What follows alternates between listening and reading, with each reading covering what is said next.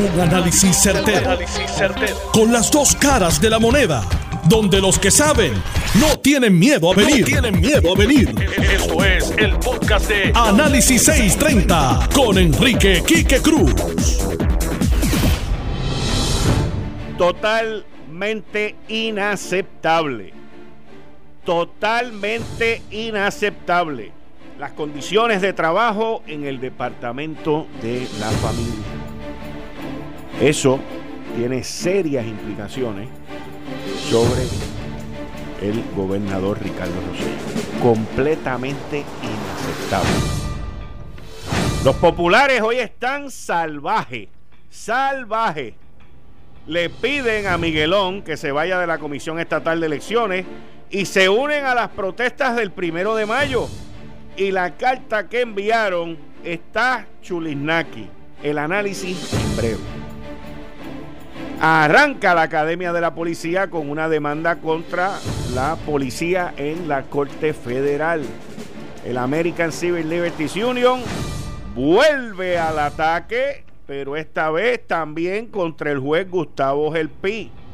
Juez, juez, se lo vengo diciendo desde hace tiempo, pero usted se cree que esto es personal y esto es profesional.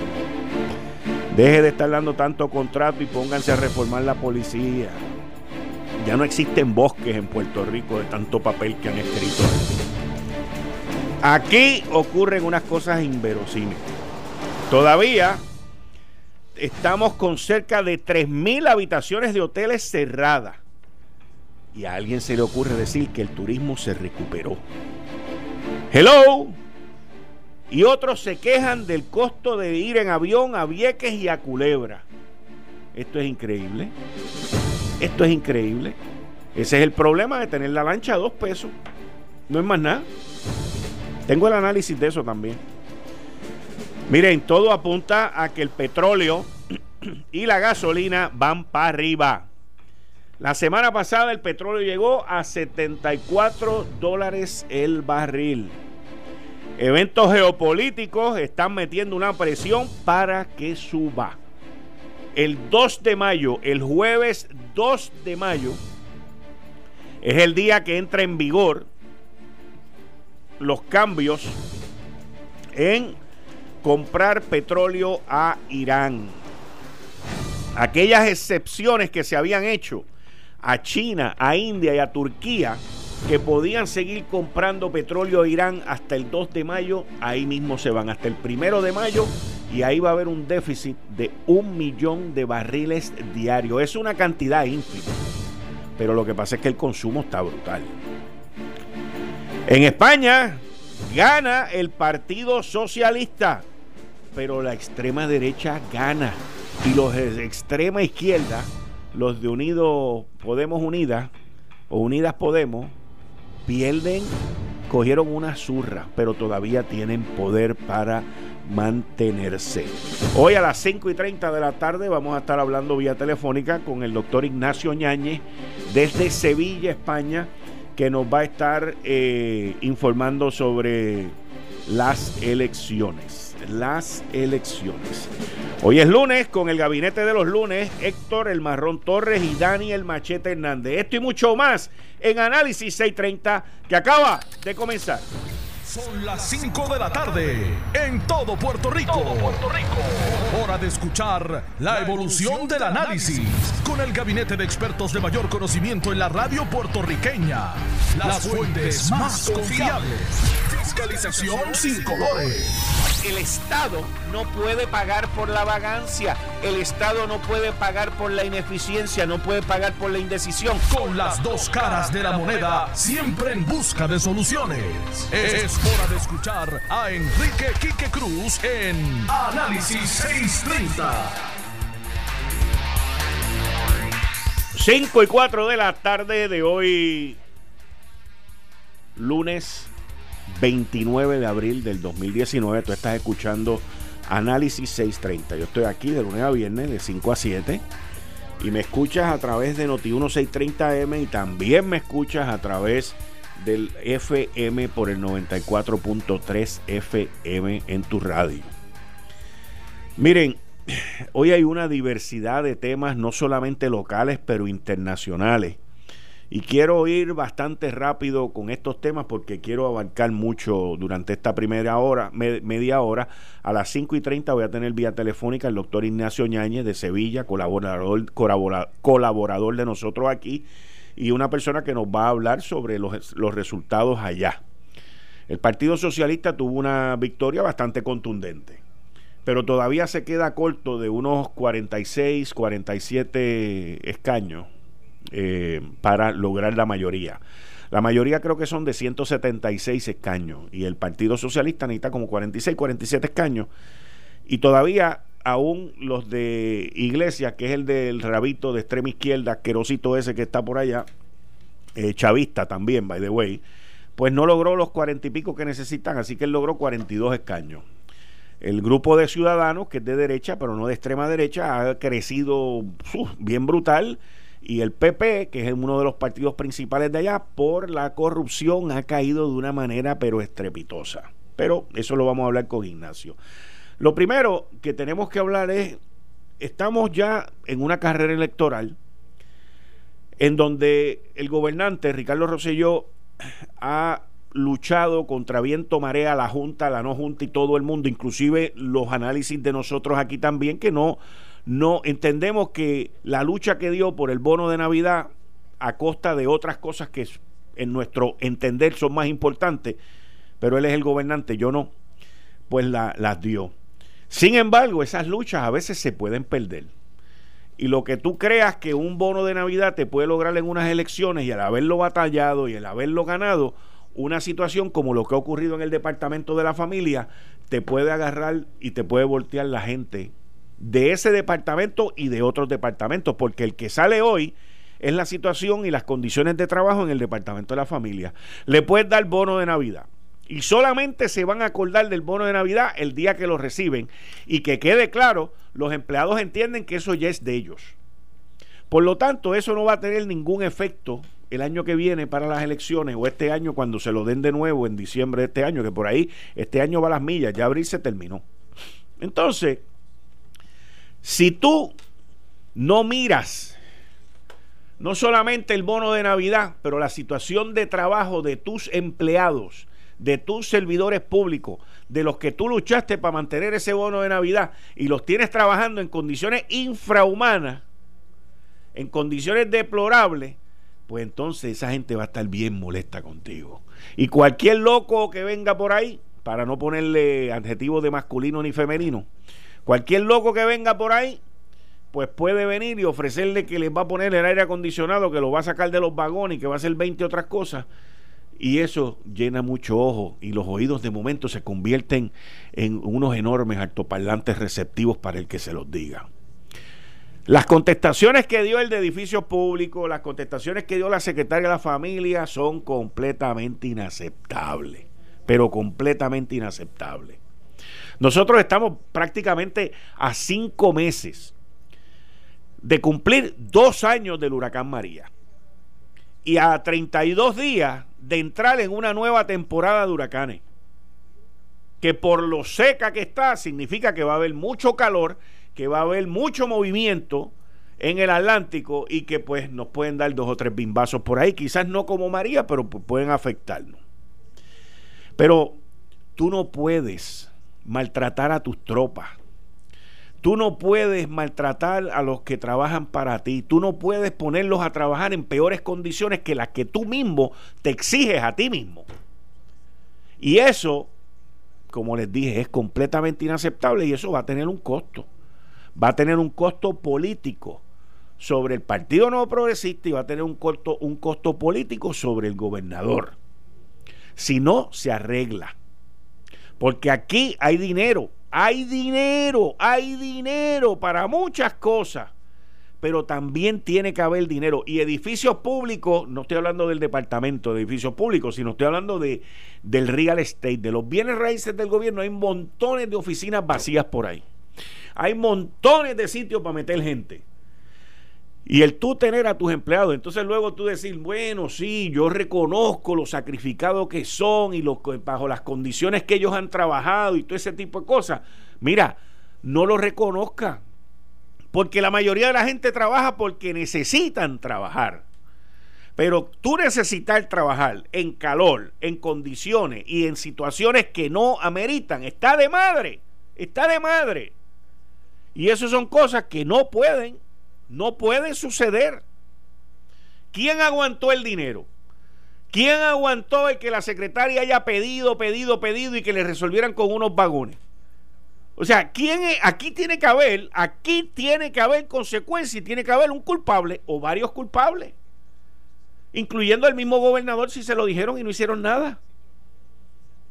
Pero esto es inaceptable, señores, inaceptable. Bueno, cambiando el tema, los populares están salvajes hoy.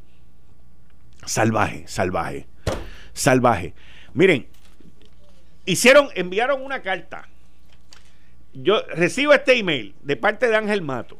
El email dice expresiones autorizadas del presidente. Pues yo me imagino que esto es un memo que manda Yossi, Aníbal José Torres. Pues no. Lo escribe el secretario general. ¿Por qué el presidente no quiso firmar esto? No sé. Pero esto es un chiste. Esto es un chiste. Y conozco a José Ariel Nazario. Obviamente esto es un memo político. Por, al ser político, la mitad de la veracidad va eliminada completamente. La clase trabajadora tiene suficientes motivos para conmemorar el Día Internacional del Trabajo.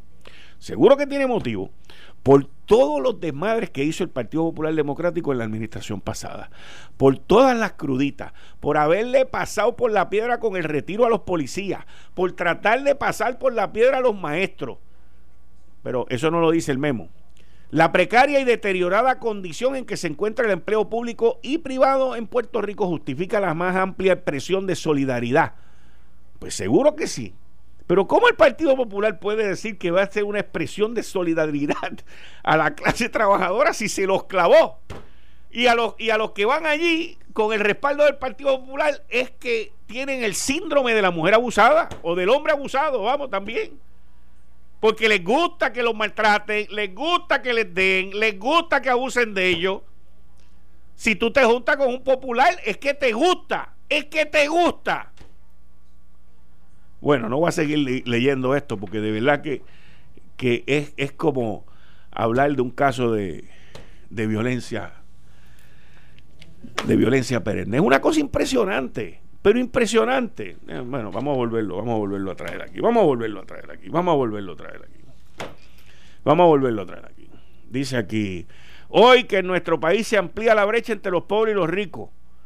En serio.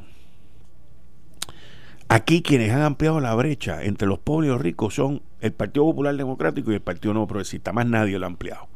Más nadie lo ha ampliado porque han querido tener un departamento de educación para tener gente bruta, para regalarle cositas para las elecciones y que la gente vote con la pasión, no con la razón. Porque esa es la verdad, esa es la verdad. Y entonces ponen, y la dedicación de nuestra clase de. El Partido Popular Democrático comparte el clamor y llamado de su organización de servidores públicos, Juventud Nacional y Mujeres Populares. Son masoquistas. Son masoquistas la Organización de Servidores Públicos Populares, la Juventud Nacional y las Mujeres Populares son masoquistas. Son masoquistas y sus respectivos representantes y directivos ante la Junta de Gobierno exhortan a la más solemne y ordenada conmemoración y participación de actividades programadas. Ponerlo de solemne y ordenada, pues se forma un revolú, porque no, o sea, que ellos no tienen nada que ver con eso. Al repudiar el estado de desprecio y olvido del sector público por el gobierno, el Partido Popular expresa su solidaridad, su solidaridad con el hombre y la mujer trabajadora y exhorta a pasar revista con el compromiso filosófico de todo el ambiente de trabajo justo, honesto, digno, después que te clavé, después que te metí impuestos, después que te quité el retiro, después que te quité todo. Y ahora me solidarizo contigo. A la verdad que estos tipos son unos bárbaros. Unos bárbaros con memo y todo, señores. Uno bárbaro. Bueno, vamos con Bárbara y el tránsito.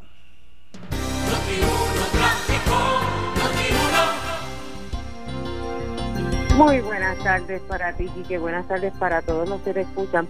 Bueno, a esta hora ya se investigó un accidente que había ocurrido en el área de Isla Verde, en la Valdoriotti de Castro hacia San Juan. pero de los elevados hacia el túnel Minillas, este tramo está lento, y los que vienen de Pavía al túnel Minillas para caer en Isla Verde, hay mucho volumen vehicular en la Valdoriotti a esta hora. Recientemente también se han estado investigando accidentes en la Martínez Nadal. En la Martínez Nadal ocurrió más temprano que había un conductor que llevaba una carga, de esa carga se le cayó parte, y vehículos que venían detrás tratando de esquivar esas cajas chocaron por eso es que han sentido que la Martínez Nadal, antes de la salida de la 177, si usted viene de Caguas a San Juan, ha estado pesada. También se estuvo investigando recientemente un accidente en el expreso de Diego, a la altura del kilómetro 5.7, de Bayamón a San Juan. Eso es después de la salida Kennedy.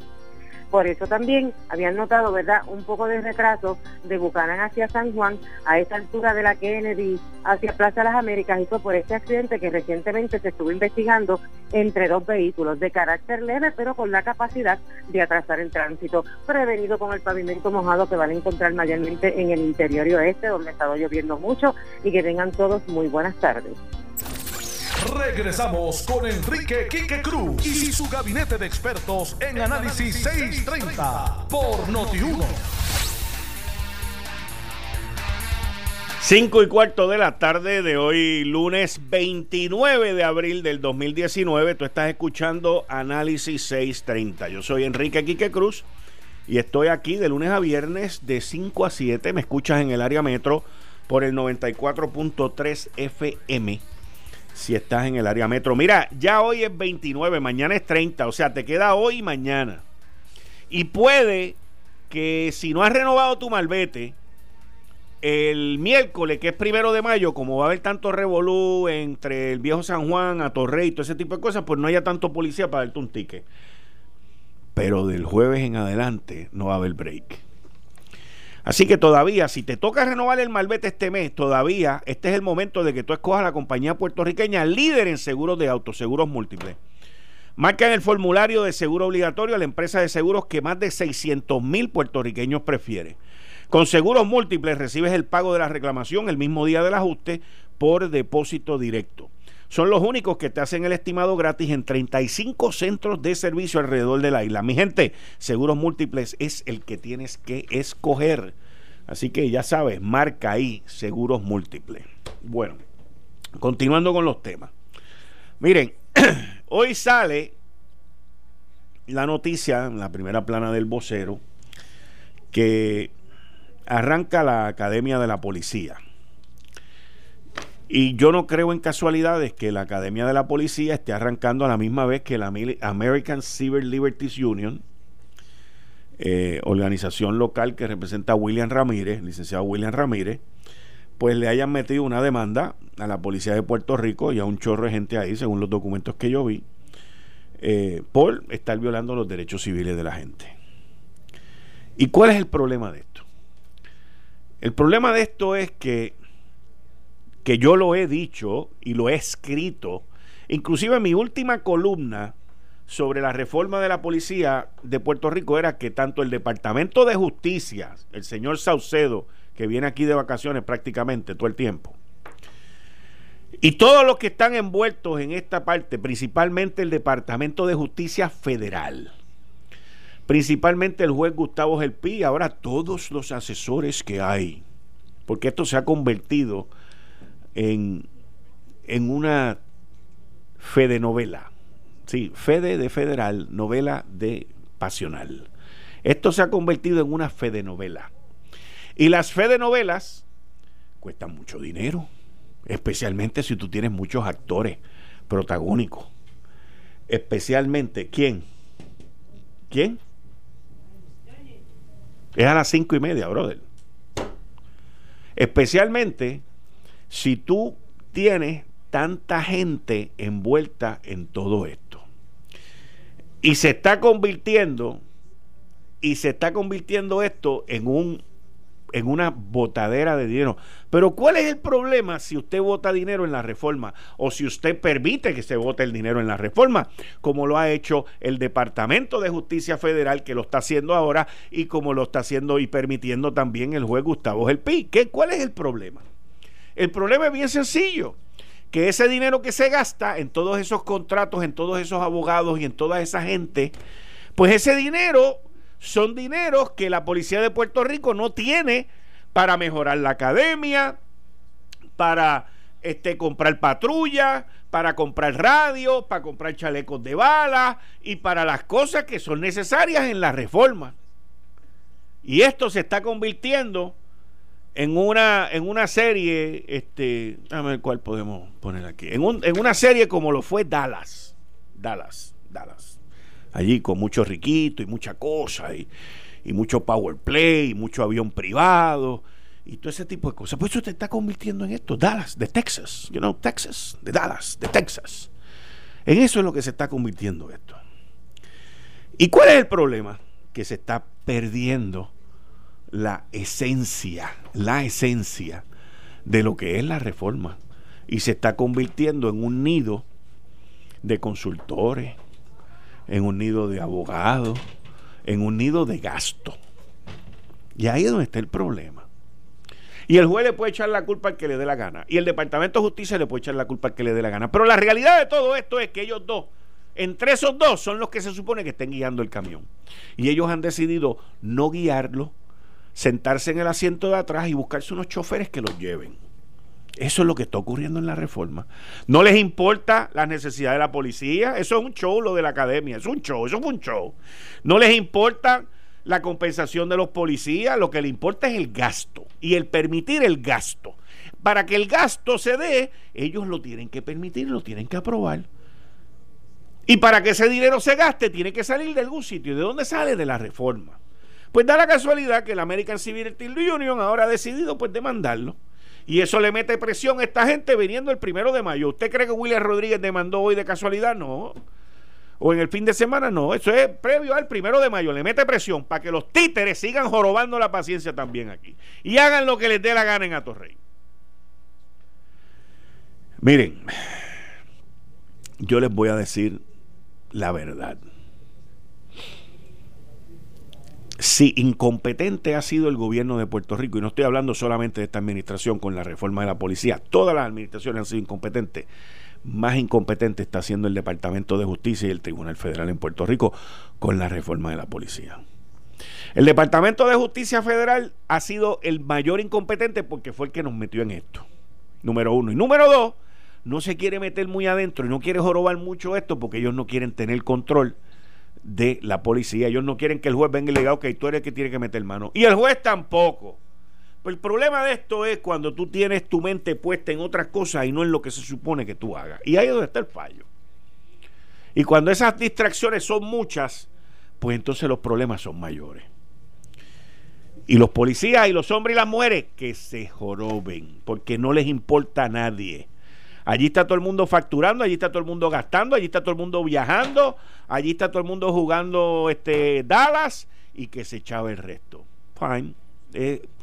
Triste, pero es la realidad. Por eso es que somos ineptos, por eso es que nos tildan de indio y por eso es que nos pasan el rol y nos tratan como nos pasan.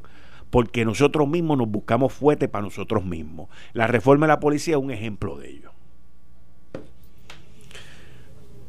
Entrando en otro tema. La semana pasada, la semana pasada, por ahí vino el de los detallistas y lo escuché y toda esta cuestión diciendo que la gasolina iba a bajar. Mire, la gasolina va a subir. La luz está subiendo a precios estrepitosos aquí en Puerto Rico. La luz va a subir más todavía. El petróleo está subiendo. Y esto no tiene nada que ver con las estupideces que vaya a hacer José Ortiz allí, que está gastando billetes allí más que el juez Gustavo Gelpi. Olvídate, Gustavo Gelpi es un nene chiquito comparado con, con José Ortiz. ¿Ok? Pero el petróleo va a subir por situaciones que están ocurriendo de términos geopolíticos. El presidente Donald Trump le, prohibió a todo el mundo que el que compre petróleo a Irán va a tener este, va a tener problemas con los Estados Unidos, va a ser penalizado. Pero cuando hizo eso le dio un break a China, India, Turquía y otros países hasta el 2 de mayo. Eso se acaba ya mismo. Ese waiver, esas excepciones se acaban. Hay posibles confrontamientos bélicos en Libia, más los líos de Venezuela, que el petróleo de Venezuela sigue bajando. Me refiero a la producción. Los iraníes dijeron, ah, si, nos vas, si te vas a poner a jorobar conmigo, yo voy a jorobar con el estrecho de Hormuz. El estrecho de Hormuz es el estrecho, es por donde pasa una quinta parte del petróleo mundial. Los inventarios están bajitos. Y a Arabia Saudita no le conviene que el precio suba mucho porque entonces los Estados Unidos vuelve a meter billete en todos esos centros petroleros que tienen allá que los pararon por lo bajo que se puso el petróleo. Y las economías están un poquito frágiles. La economía de China ya no está creciendo con el empuje que estaba creciendo antes. Europa está frágil, frágil, frágil. Argentina ni se diga. Pakistán igual. Y con el miedo de la inflación. Así que prepárense porque el verano va a ser caliente, con la factura de luz caliente y el galón de gasolina caliente también. Y evaporándose con dos o tres por ahí. Dale, vamos para adelante. Eh, estás escuchando el podcast de Noti1. Análisis 630 con Enrique Quique Cruz. estás escuchando Análisis 630. Yo soy Enrique Quique Cruz y estoy aquí de lunes a viernes de 5 a 7 por Noti1 630M y me escuchas a través del FM por el 94.3 FM en el área metro. Mira, en estos días donde las cosas están un poco más apretaditas hay que velar el peso. Por eso a la hora de echar gasolina es mejor llegar hasta la gasolinera Golf. La gasolina Golf Ultra Plus te ofrece no solo el mejor rendimiento, sino también el mejor precio. Litro por litro vas viendo la diferencia, vas viendo el ahorro. Además, la Golf Ultra Plus te da la confianza de saber que es gasolina de alta calidad con aditivos superiores que mantienen tu tanque limpio de residuos. Así que si estás buscando valor por tu dinero y rendir el pesito, echa la gasolina Golf Ultra Plus, tanto la Golf Ultra Plus Premium como la Golf Ultra Plus regular. Porque con Golf, tu dinero y tu tanque y tu gasolina rinde más. En línea telefónica desde Sevilla, España, tenemos al doctor Ignacio Ñáñez. Ignacio, buenas tardes, muchas gracias por estar aquí. Allá son las 11 de la noche, ¿verdad? ¿Qué hora es allá? Las 11 y 35. Muchas gracias por, por ser tan considerado y estar con nosotros aquí. Luego del día de ayer, que estuvimos hablando muchísimo a través de WhatsApp sobre la, los resultados eleccionarios allá en, en España, el Partido Socialista este, obtuvo mayoría, el PP se, se, se desbarató. Exacto. Eh, veamos, eh, el cómputo es que hay, son 350 diputados congresistas del, de la cuenta final.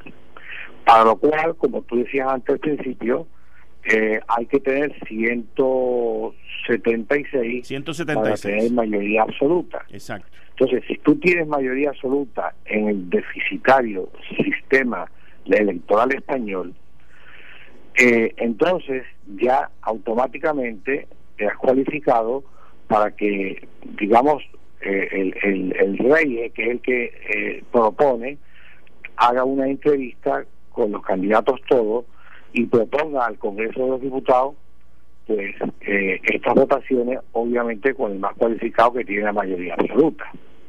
Hasta ahí estamos claros.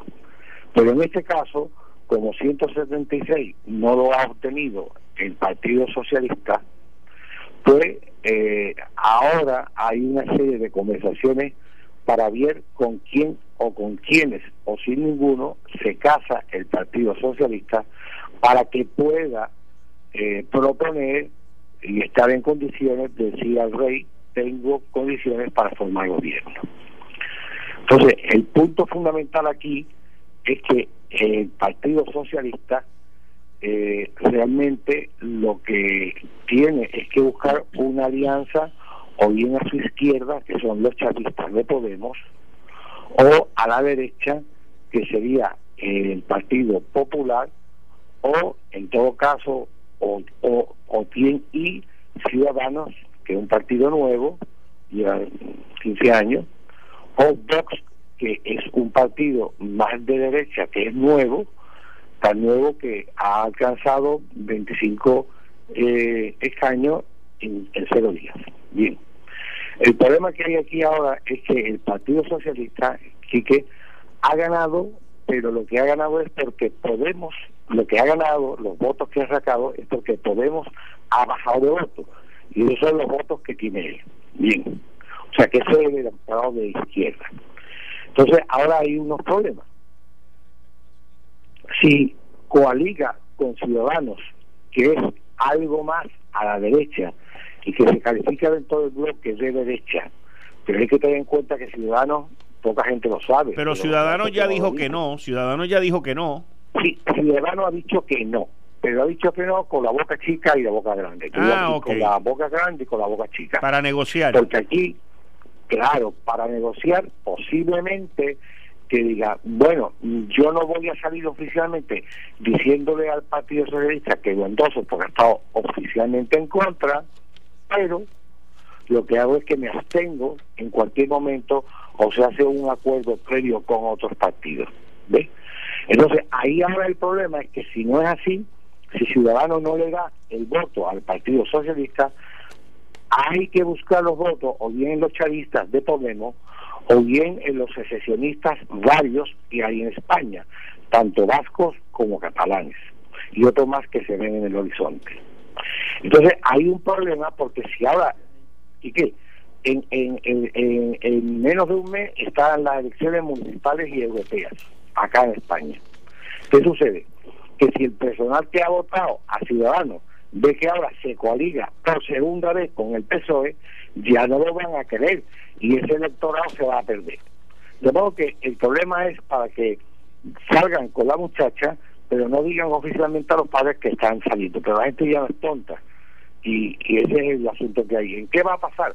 Yo no tengo una bola, pero yo creo que el Partido Socialista, que ya ha gobernado en solitario, con los apoyos así dándole eh, a uno una cosa, a otro otra cosa, va a gobernar, pero eh, no oficialmente con una coalición. Porque claro, si tira a la izquierda y, gobierna con los chavistas, ahora sí que pierde absolutamente las próximas municipales en un mes, pierde absolutamente, y la europea pierde todo. De modo que es muy complicado para ellos la situación y para España más. Te voy a decir una frase final, divides y vencerás. Mira, ellos, eh, yo, yo mirando los números, mirando los números aquí, eh, los socialistas sacaron 123 escaños, que son los que están en el poder, que es Pedro Sánchez, que básicamente le dieron un golpe a Rajoy. Y, Podemos, que son los de extrema izquierda, los chavistas, de iglesia, sacaron 42 escaños. Entre ellos dos hay 165 escaños, pero están, están 11 escaños cortos para poder gobernar. Entonces, lo que tú estabas mencionando es que si los socialistas se unen a los extrema izquierda, que es Podemos, van a continuar, van, a continuar perdiendo electorado. Correcto, eso fue lo que tú dijiste. Exacto, exacto. Y entonces, por otro lado, el, el, el PP, que es de derecha, sacó 66 y ellos en las pasadas elecciones habían sacado ciento y pico. Ellos han perdido como 80, 90 escaños en estas elecciones. O sea, ha sido, al igual que Podemos, by the way, Podemos perdió casi el 40% de sus escaños, los, los izquierdosos. O sea que, que aquí hay una división. No, los izquierdosos no, los izquierdosos no, eh, eh los chavistas. Los chavistas, los chavistas. Los chavistas. Los chavistas perdieron casi el 40 o más del 40% de sus escaños que es claramente un repudio hacia ese tipo de comportamiento. Esos son los tipos que van allí sin lavarse la cara, que sacan, sacan el pecho a las mujeres en el que lo he visto yo en, el en el, en el, en el, en el Capitolio de ustedes, o sea, en el, en el, ¿cómo se llama eso? Este, donde el, en, el Congreso. En el Congreso, allí van y sacan el pecho para afuera, hacen 20 barbaridades, se visten como les da la gana. Y España está, pero más dividida que una pizza ahora mismo. Completamente. Es una división, pero en el fondo sí hay dos Españas. Una que es masista chavista y otra que no es masista chavista. Y están prácticamente, bueno, te voy a decir, los no masistas y no chavistas, por decir algo, de derecha, ese conglomerado que va desde PP hasta Vox, son un, eh, un, eh, un punto más que la mayor, que la mitad más uno. Lo que pasa es que, al concurrir completamente eh, en fracciones de partidos, han perdido escaños. Y te digo, Quique, la ley electoral española, y eso es muy importante que lo tengan en cuenta, está pactada desde los tiempos que murió Franco por el partido, por el antiguo Partido Socialista Español y Suárez porque tenían un miedo, y es que los comunistas de Carrillo volviesen de la antigua Unión Soviética y ganasen las elecciones. Carrillo al final volvió, no se comió los niños crudos, se mostró más constitucionalista que todos los demás. El PSOE siempre ha sido un partido golpista desde el año treinta y pico hasta el día de hoy, y al final el problema es que para sacar, fíjate ahora, para sacar un diputado para sacar un diputado del PSOE necesita 60 mil votos. ¿Y tú sabes cuánto necesita, por ejemplo, eh, los antiguos etarra, que de, como los antiguos de, la ETA, están ya apaciguados en principio, necesitan 74 mil. Pero los de Podemos necesitan 88 y los demás, que son los nuevos, que es la derecha, de la derecha, eso necesitan 111 mil porque está hecho de tal forma, que la, la, la ley DONT, que está hecha de tal forma para que la gente no pueda entrar en el club. Claro, en España y en Providencia debe de saber, un hombre no es un voto. Repito, en España un hombre, una mujer no es un voto. Y esto es una galimatía que cuando al final pierden, quieren arreglarlo, pero ya está porque no tienen mayoría para cambiar la ley. Ahora, eh, ahora el, eh, el, el PSOE, que es el Partido Socialista, va a tener que hacer alianzas para poder gobernar, porque si no logran esa alianza, si no logran esa mayoría de 176 escaños, entonces se declaran otras elecciones, ¿eso es correcto? Claro, si no hay eso, eh, había que hacer otras elecciones. Pero en principio, con unas municipales y una europea en, en, 30 días o menos, resulta aquí que, que aquí no van a tener fuerza ni dinero para comenzar a, a concurrir. ¿Por qué? Porque eh, habría que empezar a hacer unas elecciones, primeramente el proceso de eh, eh, proponer al rey que uno de los candidatos que tiene capacidad para formar gobierno porque los votan. Y si no hay tiempo, pues entonces esto se va a, a demorar como cuatro a seis meses más. Con lo cual, yo creo que aquí lo que va a pasar va a ser que el Partido Socialista porque tiene unas elecciones aquí al lado y no puede escorarse para la derecha o para la izquierda, va a gobernar con la ayuda de varios partidos de izquierda y de derecha por debajo de la mesa. O sea, con ciudadanos por debajo de la mesa y con los chavistas por debajo de la mesa. Y con también los independentistas catalanos y vascos. Ignacio, muchas gracias. Saludos a Carmen, a todos por allá y a mis amigos del Café por la Mañana. Cuídate mucho. Muchas gracias, muchas gracias y que bien. Miren, señores, eh, estas elecciones en España son bien interesantes porque yo hubiese esperado que el Partido Socialista perdiera o por lo menos no sacara la cantidad de escaños que sacó. Yo sí esperaba que Podemos y, el chavista de los iglesias bajara dramáticamente porque la gente lo repudió. Y, y los comentarios eran mucho en contra de ellos. Pero el repudio no fue contundente. El Partido Socialista en España fue el que llevó a España a la quiebra con Zapatero. Fue el que llevó a España a la quiebra. Y entra Rajoy, que es del Partido Popular, y para evitar que el Fondo Monetario Internacional se metiera allí y le hiciera lo que le hicieron a Grecia, él hizo los recortes, hizo todo, pero se le olvidó la parte de la corrupción. Y eso lo llevó a que le dieran un golpe de Estado político y lo sacaran y lo desbancaran y él calladito, calladito se fue sin decir muchito. Y este que está ahora, Pedro Sánchez, pues le dio un golpe de Estado, consiguió mayoría mientras el otro era incumbente y lo desbancó.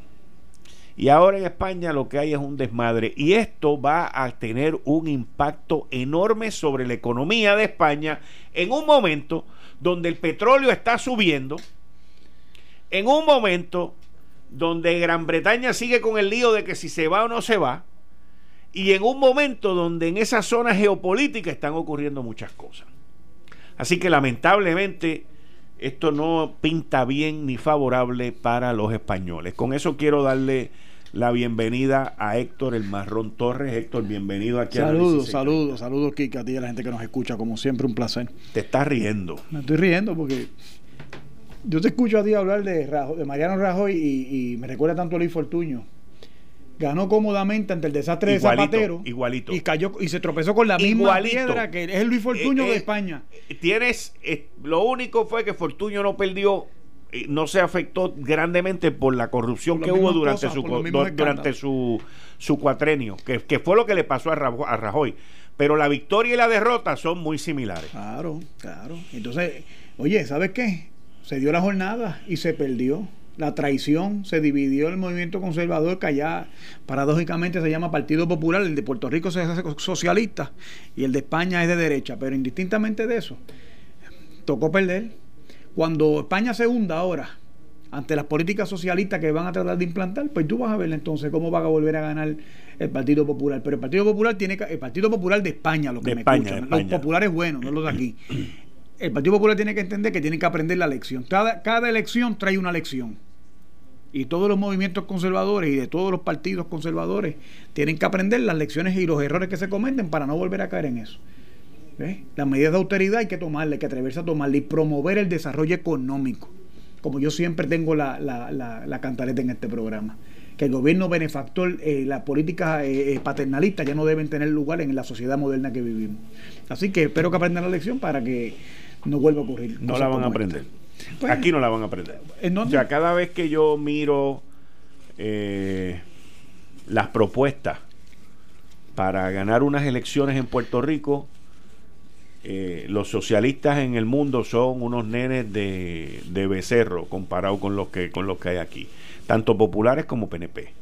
El problema es que puede sonar muy bonito lo que ellos le digan, pero la, la, es un discurso para gente torpe, gente que es pocamente, eh, eh, ¿verdad? Que no practica mucho el, ejercicio intelectual, porque todos los... Mira, tú estabas... Ahorita, ahorita vi yo una noticia de que Elizabeth Warren, el proyecto de Elizabeth Warren de condonar la deuda de los estudiantes, 1.5 trillones, trillones de dólares. Lo vi, lo vi. Tú sabes lo que vale, van a quebrar. Si los demócratas llegan a ganar a los Estados Unidos, se va a pulverizar en un año lo que se ha logrado en estos pasados tres. Pero no solamente eso, no solamente eso, tú sabes que ellos están eh, Bernie Sanders está empujando eh, lo del Medicare for All, pues ¿verdad? lo dije ahora, disparate, pues, eso es una locura. La gran mayoría, no, pero tú estás hablando de los préstamos estudiantiles. Y de Medicare for All, que es la otra propuesta, la otra pata de la de la, pues la, otra pata, lo de Medicare for All, ¿ok? Yo me acabo de leer hoy un artículo que salió en el Washington Post. Excelente, pero excelente sobre el pagador único. ¿Cuántos políticos tú aquí no has oído, tanto principalmente los populares, pero PNP, que la solución de la tarjeta de mi salud es el pagador único? Es un disparate. ¿Ah? Lorenzo González, cuando estaba en este programa, nos explicó 800 veces por qué es un disparate el concepto ese de pagador único y que en los estados de Massachusetts y Vermont donde pues, está eso ajá, donde está no, no, donde está no donde se trató sí Oye, no funcionó. Y el de Massachusetts era más aguado, porque el de Vermont era socialismo full. El de, el de Vermont era Medicare full, por all, ¿ok? Escucha esto. Vermont tiene 620, 680 mil en la población. Eso es más o menos el número, ¿ok? Sí, sí. 620, 680. O sea, eso es una quinta parte de lo que había aquí en Puerto Rico. Eso es Vermont. Ahora, en Vermont todo el mundo dijo, ah, si hay un sitio donde hacerlo. El socialismo de la medicina y todo eso es Vermont. Porque queda al lado de Canadá, que ya lo tiene. Porque tiene una población bien chiquita, son 600 y pico mil personas, como te dije ahorita. Porque esto y lo otro. El tipo que es gobernador hoy salió hace dos cuatrenios atrás diciendo que él iba a implementar eso. Y hace poco tuvo que decir, no lo puedo implementar. Porque tú sabes el tax, el, impuesto que le iba a poner a todos los trabajadores de 9.5%, papá. Y era con unos deducibles y un montón de cosas que la gente lo iban a matar. Ya el tipo anunció que no va a correr para un cuarto término. Ya lo anunció. El artículo lo dice, está hoy en el Washington Post y te dice que eso es un desastre, que eso no se puede hacer hasta que tú no controles los costos porque si no controlas los costos, tú no puedes hacer eso. No lo puedes hacer. Y aquí en Puerto Rico hay montones de papagayos y de papagayas hablando que si pagador único, que si esto, que si lo otro, que si... Y van a prometer plan de salud para todo el mundo. Todo es mentira porque no saben de lo que hablan. No saben de lo que hablan, no entienden el proceso, repiten cosas a lo loco para prometer, prometer, prometer y luego no hacer. ¿Tú me permites hacer un comentario? Adelante. Cuando Pedro Rosselló ganó las elecciones, que comenzó el programa de la tarjetita de salud, Pedro Rosselló, Carlos, eh, el primer intento de esto en Estados Unidos lo hizo Hillary Clinton cuando era primera dama. Y ese proyecto se lo dio Bill Clinton a ella para que lo trabajara. Fracasó estrepitosamente. Le cayeron encima también. Escúchame. Carlos Romero vino a Puerto Rico diciendo que él iba a tratar de, incluir a Puerto Rico en la reforma, eh, la propuesta de reforma de salud de los Estados Unidos para que no hubiera gasto público y prácticamente eliminar la, asignación presupuestaria del Departamento de Salud porque se iba a pagar con los fondos federales. ¿Por qué, una, por qué el taxpayer americano va a tener que subsidiar completamente los programas de salud que se dan en Puerto Rico? Eso le quita. ¿Cuánto, ¿Cuánto del Producto Interno Bruto de los Estados Unidos va ahora mismo, en el, se gasta ahora mismo y, y, y, ¿verdad? y se, se, desenvuelve el gasto público en el área de la salud? Son, estamos hablando de casi un 20-22% del Producto Interno Bruto de los Estados Unidos, sino que no llega ya a una cuarta parte. De eso es de lo que se trata. Entonces, estas medidas populistas, ¿por qué había que establecer un programa de salud para todo el mundo según Barack Obama? Ah, porque habían 20 millones o 40 millones que no tenían plan médico. ¿Y cuántas personas inmigrantes ilegales hay en Estados Unidos? Más o menos una cantidad similar, pues seguro.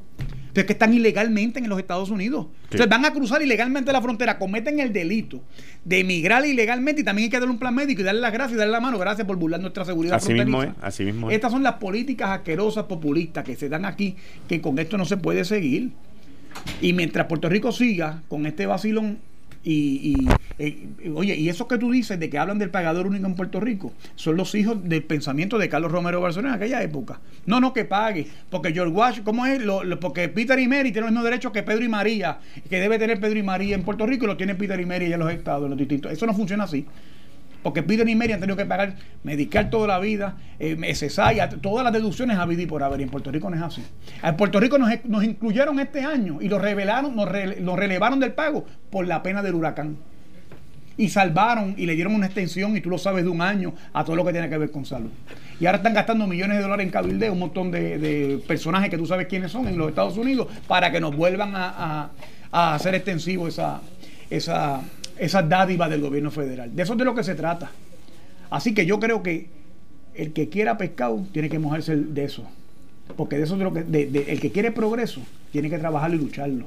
Mientras se le sigan dando prácticas y discursos bonitos y de Medicare for All y de vamos a perdonarle, tú vas a estudiar, que prácticamente eso es eh, darle la universidad de gratis a los estudiantes. ¿Y quién paga? Porque yo como, una diferencia como te decía, como te decía, espérate, déjame terminar esto y tú me, y tú me dices. El otro, el otro día yo te decía a ti. ¿Va a terminar? Sí, cuando yo te diga. Dale. Y tú hablas. Dale. Cuando yo te di, cuando ¿cuánto cuesta un profesor universitario? O el profesor universitario no, no tiene gastos que no tiene que pagar. ¿Cuánto cuesta mantener un plantel escolar o un aula de enseñanza superior o de lo que sea? Y tú escuchas a los políticos hablando pamplina. Y en Puerto Rico, que somos campeones en producir jugadores de domino, pero no personas muy diestras en nada ¿Eh? Y los poquitos que los celebramos y los celebramos todos, seguro que sí. Pero ¿cuántos son? ¿Y cuánto es la realidad del producto? ¿Dónde, ¿Dónde está el fuerte económico? Que no fueran aquí las transferencias federales y la economía subterránea. Porque lo otro es la actividad del gobierno. Había un político baboso que le dicen Batia que decía, no, lo que pasa es que no es que el gobierno sea muy grande, es que la empresa privada es muy pequeña en Puerto Rico y que demonios ha hecho el Partido Popular desde los 50 para acá, con Operación Manos a la Obra y el propósito de Puerto Rico y todo ese montón de pamplinos programas que no han funcionado entonces, es la misión de la derrota de ellos. De eso es de lo que se trata, el estatismo. El estatismo está muerto porque no es viable económicamente y, lo, y, la, y el futuro de los pueblos se mide sobre la capacidad productiva de su gente. Dale, Dani, ahora sí puedes hablar. Adelante. No, no ha funcionado. la bienvenida a Dani, Dani Hernández. Porque cada vez que gana el PNP, viene a destruir lo que se haya hecho en el país con la idea de que haciendo eso nos van a dar la estadidad, de que destruyendo el país, de que eliminando los programas que sean exitosos aquí, de que cualquier cosa que, que ustedes puedan tildar de, de socialismo, que es hacerle bien a la gente, hay que destruirlo, hay que eliminarlo, hay que cambiar esos programas porque si no, no nos dan la estadidad. Y así ha sido por los pasados 50 años, lamentablemente. Ningún gobernador estadista ha sido lo suficientemente valiente para pararse de frente y decirle al pueblo, bueno, aquí hay unas cosas que están funcionando y hasta que seamos Estado esto lo vamos a mantener. Nunca. Vamos, vamos a continuar con esa... Eso es lo que hizo Ricky ahora, Eh. que salió a batir y a, y a- Aparte de que la diferencia aquí con el sistema de salud es que sí teníamos un sistema que era un- de salud universal y también lo eliminaron por, la- por los mismos principios, para darle una tarjeta a la gente que fue un movimiento totalmente populista y que hoy estamos pagando esas consecuencias. Pero aquí habían hospitales, aquí se compraban las medicinas, aquí el Estado era el que controlaba el sistema de salud y los hospitales privados eran unos pocos para los que pudieran ¿Y tú pagarlo. entiendes que el sistema de salud que existía en ese momento era un sistema adecuado? Es mejor. de lo que tenemos ahora. Era mejor de lo que tenemos ahora. Vamos a Pregúntale a los pacientes, a ver, haz una Vamos encuesta. a ver. pues, la gente lo que le gusta es tener una tarjeta para Claro. decir que pueden ir a cualquier doctor Pues hasta que cuando llegan al doctor, el doctor le dice que no coge el plan, que Vamos- no está atendiendo el plan del gobierno, vamos así que no le van a aprobar los, análisis. Vamos con eso ya ¿Eh? mismo. Estás hablando del plan Albors versus el plan de la tarjeta. Albona. Albona. Albona, Albona. perdón, Albona. Eh, Estás escuchando el podcast de Noti1. Análisis 630 con Enrique Quique Cruz. Estás escuchando Análisis 630 por Noti1 630M, primero con la noticia. Yo estoy aquí de lunes a viernes, de 5 a 7, con Dani el Machete Hernández y Héctor el Marrón Torres. Volviendo al tema de las políticas socialistas, de populares y de PNP, porque son de los dos. Y que Dani las cataloga como cosas para hacer el bien, fue que tú dijiste, para hacer bien a la gente. el sí. hacerle bien a la Hacerle gente. bien a la gente, seguro. ¿Y cómo se paga eso. Dani? Ah, bueno, pues de la misma manera que están ah, pagando ahora este, la tarjeta. Si la tarjeta nos tienen un déficit aquí de año tras año tras año, que anda ya por mil y pico millones de pesos. Pero por El- el ejemplo, vamos, para la tarjeta O sea, por la los tar- últimos la- dos años se pagó con fondos federales. Bueno, por la pena del huracán, como bien Correcto. menciona este mi amigo Héctor aquí, eh, Pero eso ahora nos que mandaron sacar- unos millones de pesos y nos dieron un break Pero para ahora, hay coger un que sacar, respiro. pero ahora hay que sacar 1.200 millones de pesos del presupuesto. 1.200 millones de pesos para pagar la tarjeta. Sí, claro. Y se gasta más, eso es lo que se presupuesta, se gasta pero más. se gasta No, más. El presupuesto son 2.000 millones de pesos. 2.200 más o menos. 2.200. Sí, sí, sí, sí. La pregunta es, o sea, y tú dices que el sistema anterior era mejor. Era mejor de lo que tenemos hoy, sí. Pregúntale a cualquier persona que hoy no puede acceder a un medicamento o que no puede hacerse un estudio o que sale llorando de una oficina de un médico porque el médico no le firmó el, el- el análisis que, los análisis que necesita o que le diagnostican una enfermedad perniciosa y hasta que no cae dentro de la cubierta catastrófica no le dan los fondos para que se atienda. Los referidos a los especialistas no se los firman tampoco. Eso pasa hoy. Cualquiera que tenga eh, el, el plan de la reforma te va a dar fe de eso hasta el día que le aprueben la cubierta catastrófica, que es como se llama, y entonces pueda cubrir esos análisis o esos medicamentos que necesita. Eso pasa hoy. Y antes tú ibas a un hospital, a- unos funcionaban mejor que otros, claro. Y tenías el médico y tenías el recetario y hacías otra fila y salías con las medicinas en la mano. Y muchos de ellos allí mismo te hacían los análisis, si no te referían a un, a un hospital este, terciario y allí te hacían los análisis y había un ortopeda y había un reumatólogo y estaban dentro de, de- de la cubierta que daba el estado de salud. No era perfecto, pero funcionaba y teníamos más médicos de los que tenemos hoy. Hoy en día todo rebota al centro médico de Río Piedras porque ningún médico quiere hacerse responsable de, de- de ac- accidentes, este, casos fatales. Este, tenemos un problema con los ginecobstetras que no quieren atender menores de edad. Tenemos un problema ahora mismo que lo he experimentado personalmente de que tienes en un limbo los muchachos que están entre 18 a 21 años porque no son menores pero tampoco son adultos y muchos médicos no te los quieren atender y quieren que sea pediátrico y los que atienden este pediatría te dicen que no porque ya pasó de 18 años y tú te quedas ahí con un muchacho con un padecimiento con necesidad de un especialista en un limbo porque no te lo quieren atender incluso casos que necesitan cirugía. Y el médico te dice que no porque no tiene seguro para eso. Y eso antes estaba cubierto por la inmunidad del Estado ahora no y tú ten- pues tenías el acceso. No era, no es perfecto, y sé que no es perfecto, pero tenía acceso todo el mundo. Y el que no podía conseguir un especialista afuera, iba allí, lo conseguía, iba con su plan médico y se atendía. Y el que no tenía plan médico iba y pagaba un deducible mínimo, 5 o 6 dólares, y se atendía también. Ahora el Estado tiene que proveer dos mil y pico millones de dólares para que una gente en unos planes médicos sigan teniendo ganancias, porque esa gente nunca tiene pérdida. Y el gobierno está quebrado, pero esa gente nunca tiene pérdida. Los planes médicos nunca tienen pérdida. Aquí los hospitales lloran, los médicos lloran, los pacientes lloran, pero los planes médicos siguen, tú sabes, este, con la chiringa en el aire. Y esos son los mismos que se están gastando los, los- los cientos de, millones de dólares allá afuera cabildeando ahora para que le den el, el, el Medicare completo. El reembolso del Medicare completo. Aparte de tú, de ti, Ibrahim Pérez es la única persona que yo he escuchado en mi vida defender el plan Albona con la vehemencia que tú lo haces. Bueno, La gente, pregúntale a la gente, pregúntale a la gente que tenía antes, porque oye, mira, si- mira si la tarjeta esta es mala. Que Pedro Rosselló ganó por un millón de votos la Claro. con el millón de votos la primera vez. Por- no es casualidad. porque en este país Oye, la gente porque no la gente que no tenía pagar. acceso. Lo que quieren es una pues tarjeta para ir a un plan privado, sí. a un hospital privado. ¿Tú sabes lo que Eso pasa, era lo que quería la no, el gente. problema es un problema de Querían ese gustito de decir, ah, ahora yo puedo ir donde el doctor tal, y El ahora yo me puedo ir al hospital es un tal. problema y ahora de cuando van al hospital y el hospital no coge el plan. ¿Por qué, en? Puerto Rico ¿Qué se gastan ¿Cuál es la 300 alternativa? millones para publicidad y no se ponen esos dineros en los fondos de esa, Ah, a estamos la de problema de la- Ah, pues ¿Por qué de no se ponen en la seguridad Estamos de pública? acuerdo. Ah, porque los políticos hacen y deshacen Estamos de acuerdo. como gusto y Pues gana igual se podían poner en el centro hay. médico de No, pues, Mayagüez, no. que ahora, por, por verdad, por, por obra y gracia, pues tenemos allí un, un centro cardiovascular que más o menos funciona bastante bien y tienes a la gente de, de Manatí Medical Center que lo cogieron, que son los terceros que lo administran Que y están más o menos operándolo. No, es, es- es- es propiedad del, del municipio de Mayagüez que lo rescató Manatí, y lo mantuvo en esa operación. ¿Ves? Y entonces, pues allí tú tienes un, un hospital prácticamente especializado, igual que, que hizo con el hospital que era el hospital municipal, el hospital San Antonio, y lo convirtió en un hospital materno-infantil quirúrgico. Y está especializado en pediatría. Y por lo menos en el oeste, pues tenemos esa bendición. Y a la Pero hora tú sabes lo que hay que a correr hora- a veces, desde Rincón bien. hasta Ponce, para conseguir un, un especialista pediátrico en, en, en la Fundación Gogo, que Dios los cuide y los protege, les dé mucha salud y puedan seguir operando Fundación eso. Gogi. Go- eh, Gogo Foundation. Gogo Foundation. La de Gogi, no es la de Dubón.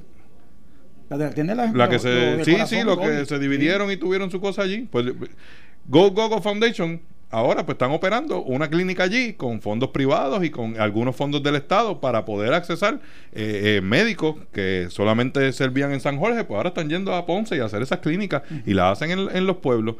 Al, al margen del asunto de la tarjeta, tiene que estar operando otros sistemas para que la gente pueda tener acceso a la salud. Esa, esa es la realidad. Incluso el, el lo que a mí me parece que es un disparate, que ahora es un requisito que tú lleves a tu muchacho al dentista para que le hagan una, eh, si no, no te, de- no te aceptan en la escuela. Y el, y el papá que no tiene plan médico. Y cuando tú estás en un pueblo donde hay un dentista y ese dentista dice, porque esa es su prerrogativa y es su derecho, el dentista dice, no, yo no, yo no cojo reforma. Entonces esos papás tienen que sacar 80, 70, 75 pesos para pagarle a un dentista para que le hagan un examen este, bucal y le hagan una limpieza bucal a ese, a ese muchachito, si no, no se lo aceptan en la escuela. ¿Y quién paga eso? Pues tiene que O sea, pagarlo el es que no padre, tiene- Dani, se lo pero- voy a pagar yo no que soy trabajo, mi hermano. Pues que se lo busque. Pero es que- pero- Pero, pero es qué que- pantalones pero que tiene este, es este quiere que yo le pague el plan médico. No, yo el no quiero que tú se lo pagues. Yo quiero que tú no reconozcas que en nuestro país hay gente que no tiene dinero. pues que tiene que tiene que Es que tú quieres vivir de No, espalda, no, es que la pobreza es real. No, pues que la pobreza, claro que yo Aquí lo no todo el mundo tiene plan el médico. mejor programa el gubernamental para asistir a alguien es un empleo, no es un programa Pues del claro, gobierno. y hay gente que a mantengo 7.25, mi hermano. ¿Tú crees que a ti te No, va a pues dar para pues mantener una pues familia y, tu casa y tu carro y encima también trabajar. entonces ahora cumplirle un antojo a alguien que quiere que tú pagues La este un examen bucal? la solución es si el. Estado lo exige, tiene que proveerlo. No. Esa es la diferencia. No, y antes que había un nada. dentista en un hospital municipal que te atendía ese Claro, muchacho. no. Ahora no. Entonces ahora tú quieres obligar a, ese- a esa, a esa gente que cobran 200 pesos semanales a que saquen 90 pesos por, un Por dentista. eso estamos Chico, quebrados. por eso, por la mentalidad tuya, Dani, que estamos por- quebrados. porque ustedes quieren que gobernar pensando que aquí todo el mundo vive en Guaynabo, mi no, hermano, no, y que todo el mundo tiene las agencias al lado de su casa. Es así. No, señora, que Mira, el pueblo mira, aquí mira, no tiene Dani. un dentista, chico. Eh, mira, esa es la desde- realidad. Desde gobernar de espalda a esa desde, realidad. Isa- desde Isabela hasta Guánica. Viven menos gente que en el precinto 1 de San Juan. Entonces Dani quiere que Claro, un centro médico claro. allí con fondos míos. Claro, a porque el de Isabela no, y el de. Guánica paga lo mismo en contribuciones que pagan sí, muchacho, pero tú eres Pues eso es injusto. Mide, mide, mide la producción injusto. económica que se, da en, que se da en el área metropolitana de San Juan versus lo que se da en el Claro, oeste completo. igual que los que vivimos Chico, en, en Rincón y en el oeste y en Isabel, en Guánica, como tú dices, que le, que le tenemos que pagar para que mantengan la ama. Bastante para que entonces ustedes vayan a trabajar en Guagua y paguen una peseta. No, no, no, mira, bastante pagamos en Y impuestos entonces para que nosotros tenemos que comprarle un carro. Se los, servi- los servicios cuando hay accidentes que necesitan Sí, servicios los pagamos todos, para y que los pagamos cuento, todos igual, brother. Pero, Pues lo tienen. Los pagamos tienen todos que venir a. Río Piedra. Esa es la realidad de Pues, Puerto pues, Rico. eh, claro. Si no les gusta, pues Eh, tienen Claro, 50 pues yo quisiera que un día tuvieran que ustedes coger un carrito y viajar con su muchacho enfermo a, a- a Cabo Rojo, como tú dices, o a Isabela, Y la y, que tuvieran que jasparse para allá y estar una semana esperando que un médico lo atienda, pues a ver cómo le iba a estar. pues déjame Se decirte- tiraban a las calles, mi hermano, porque la gente del oeste es muy noble y en el sur los que están en el este son muy nobles y aceptan eso como una realidad, pero la realidad también es que el Estado tiene que saber que nosotros estamos pagando las mismas contribuciones para mantener eso, para que tú te puedas montar en una guagua con una peseta, mientras haya que comprarse un carro. Entonces, esas exigencias del Estado no puede estar de espaldas a eso. Lo dramático de La esto- pobreza es real. Dani, tiene que aquí, reconocer Dani ha resumido aquí. El, no, perdóname, que eso se reconoce, pero ese no es el punto. Aquí el punto es: Dani ha asumido aquí el discurso de Churumba Cordero ahora con la AMA. No, que los de la isla pagamos la AMA para que transporte a la gente del área Pues es que es una metropolitana. realidad. Nosotros que hemos mantenido en San Juan el plan Ponce en marcha, que allí no se vio nada. Entonces viene Dani ahora a decirnos a nosotros que tenemos que. Óyeme, está bien que haya, pero lo que pasa es que como no hay. Hay un centro de servicio supraterciario en Puerto Rico. Uno. Que es el centro Y médico. y antes había más de Para uno. mediar, como en lo que se levantan los había más de uno, porque teníamos uno en Mayagüez y lo vendieron. pero no estaba- y si no es porque el alcalde lo rescata, no estaba- nosotros no tuviésemos ningún centro allí como lo hay. pero no Ahora estaba- mismo que hasta servicio cardiovascular brinda. Pero no estaba a la altura de lo que ofrece Río Piedra. Pero es cierto, había un- uno en Mayagüez. Y se están haciendo poco a poco mientras el mercado sostiene la, la capacidad de, de suplir esa demanda que hay en el sector de, de médico Esa es nuestra diferencia. Ahí el está- interés ahí hay del un mercado, problema. lo que el mercado pueda pagar, no puede ir por encima de lo que la gente Claro. necesita y lo que son esas ¿Tú sabes prioridades. lo que pasa? Esa es nuestra Es que la diferencia. gente es vive que- de eso. Pero es que no es el mercado, Dani. El gobierno el que paga. Bueno, Claro. que claro, pero El issue- se van es- a ir abriendo según el mercado lo No, permita. sé, pero es que pero si es la gente lo necesita, problema- tú no puedes el- esperar por el, el- mercado. el problema- Ese es el deber del gobierno. No, pero es que Esa si es la obligación del pero gobierno. Es que el gobierno no tiene dinero. Pues, pues tiene que buscar la manera de Pero hacer eso este, viable. Tiene que buscar y cómo lo busca en mi que bolsillo y en el manera de club. hacer eso viable. impuestos, más En- impuestos. En vez de dar, Seguro. en vez de darle exenciones a los de a los chiquitos que vienen a comprarse un yate y a poner una sirvienta en su casa, se le da exenciones a gente que quiere establecer esas clínicas y se asegura que reciban los pagos a tiempo, por ¿Con lo menos.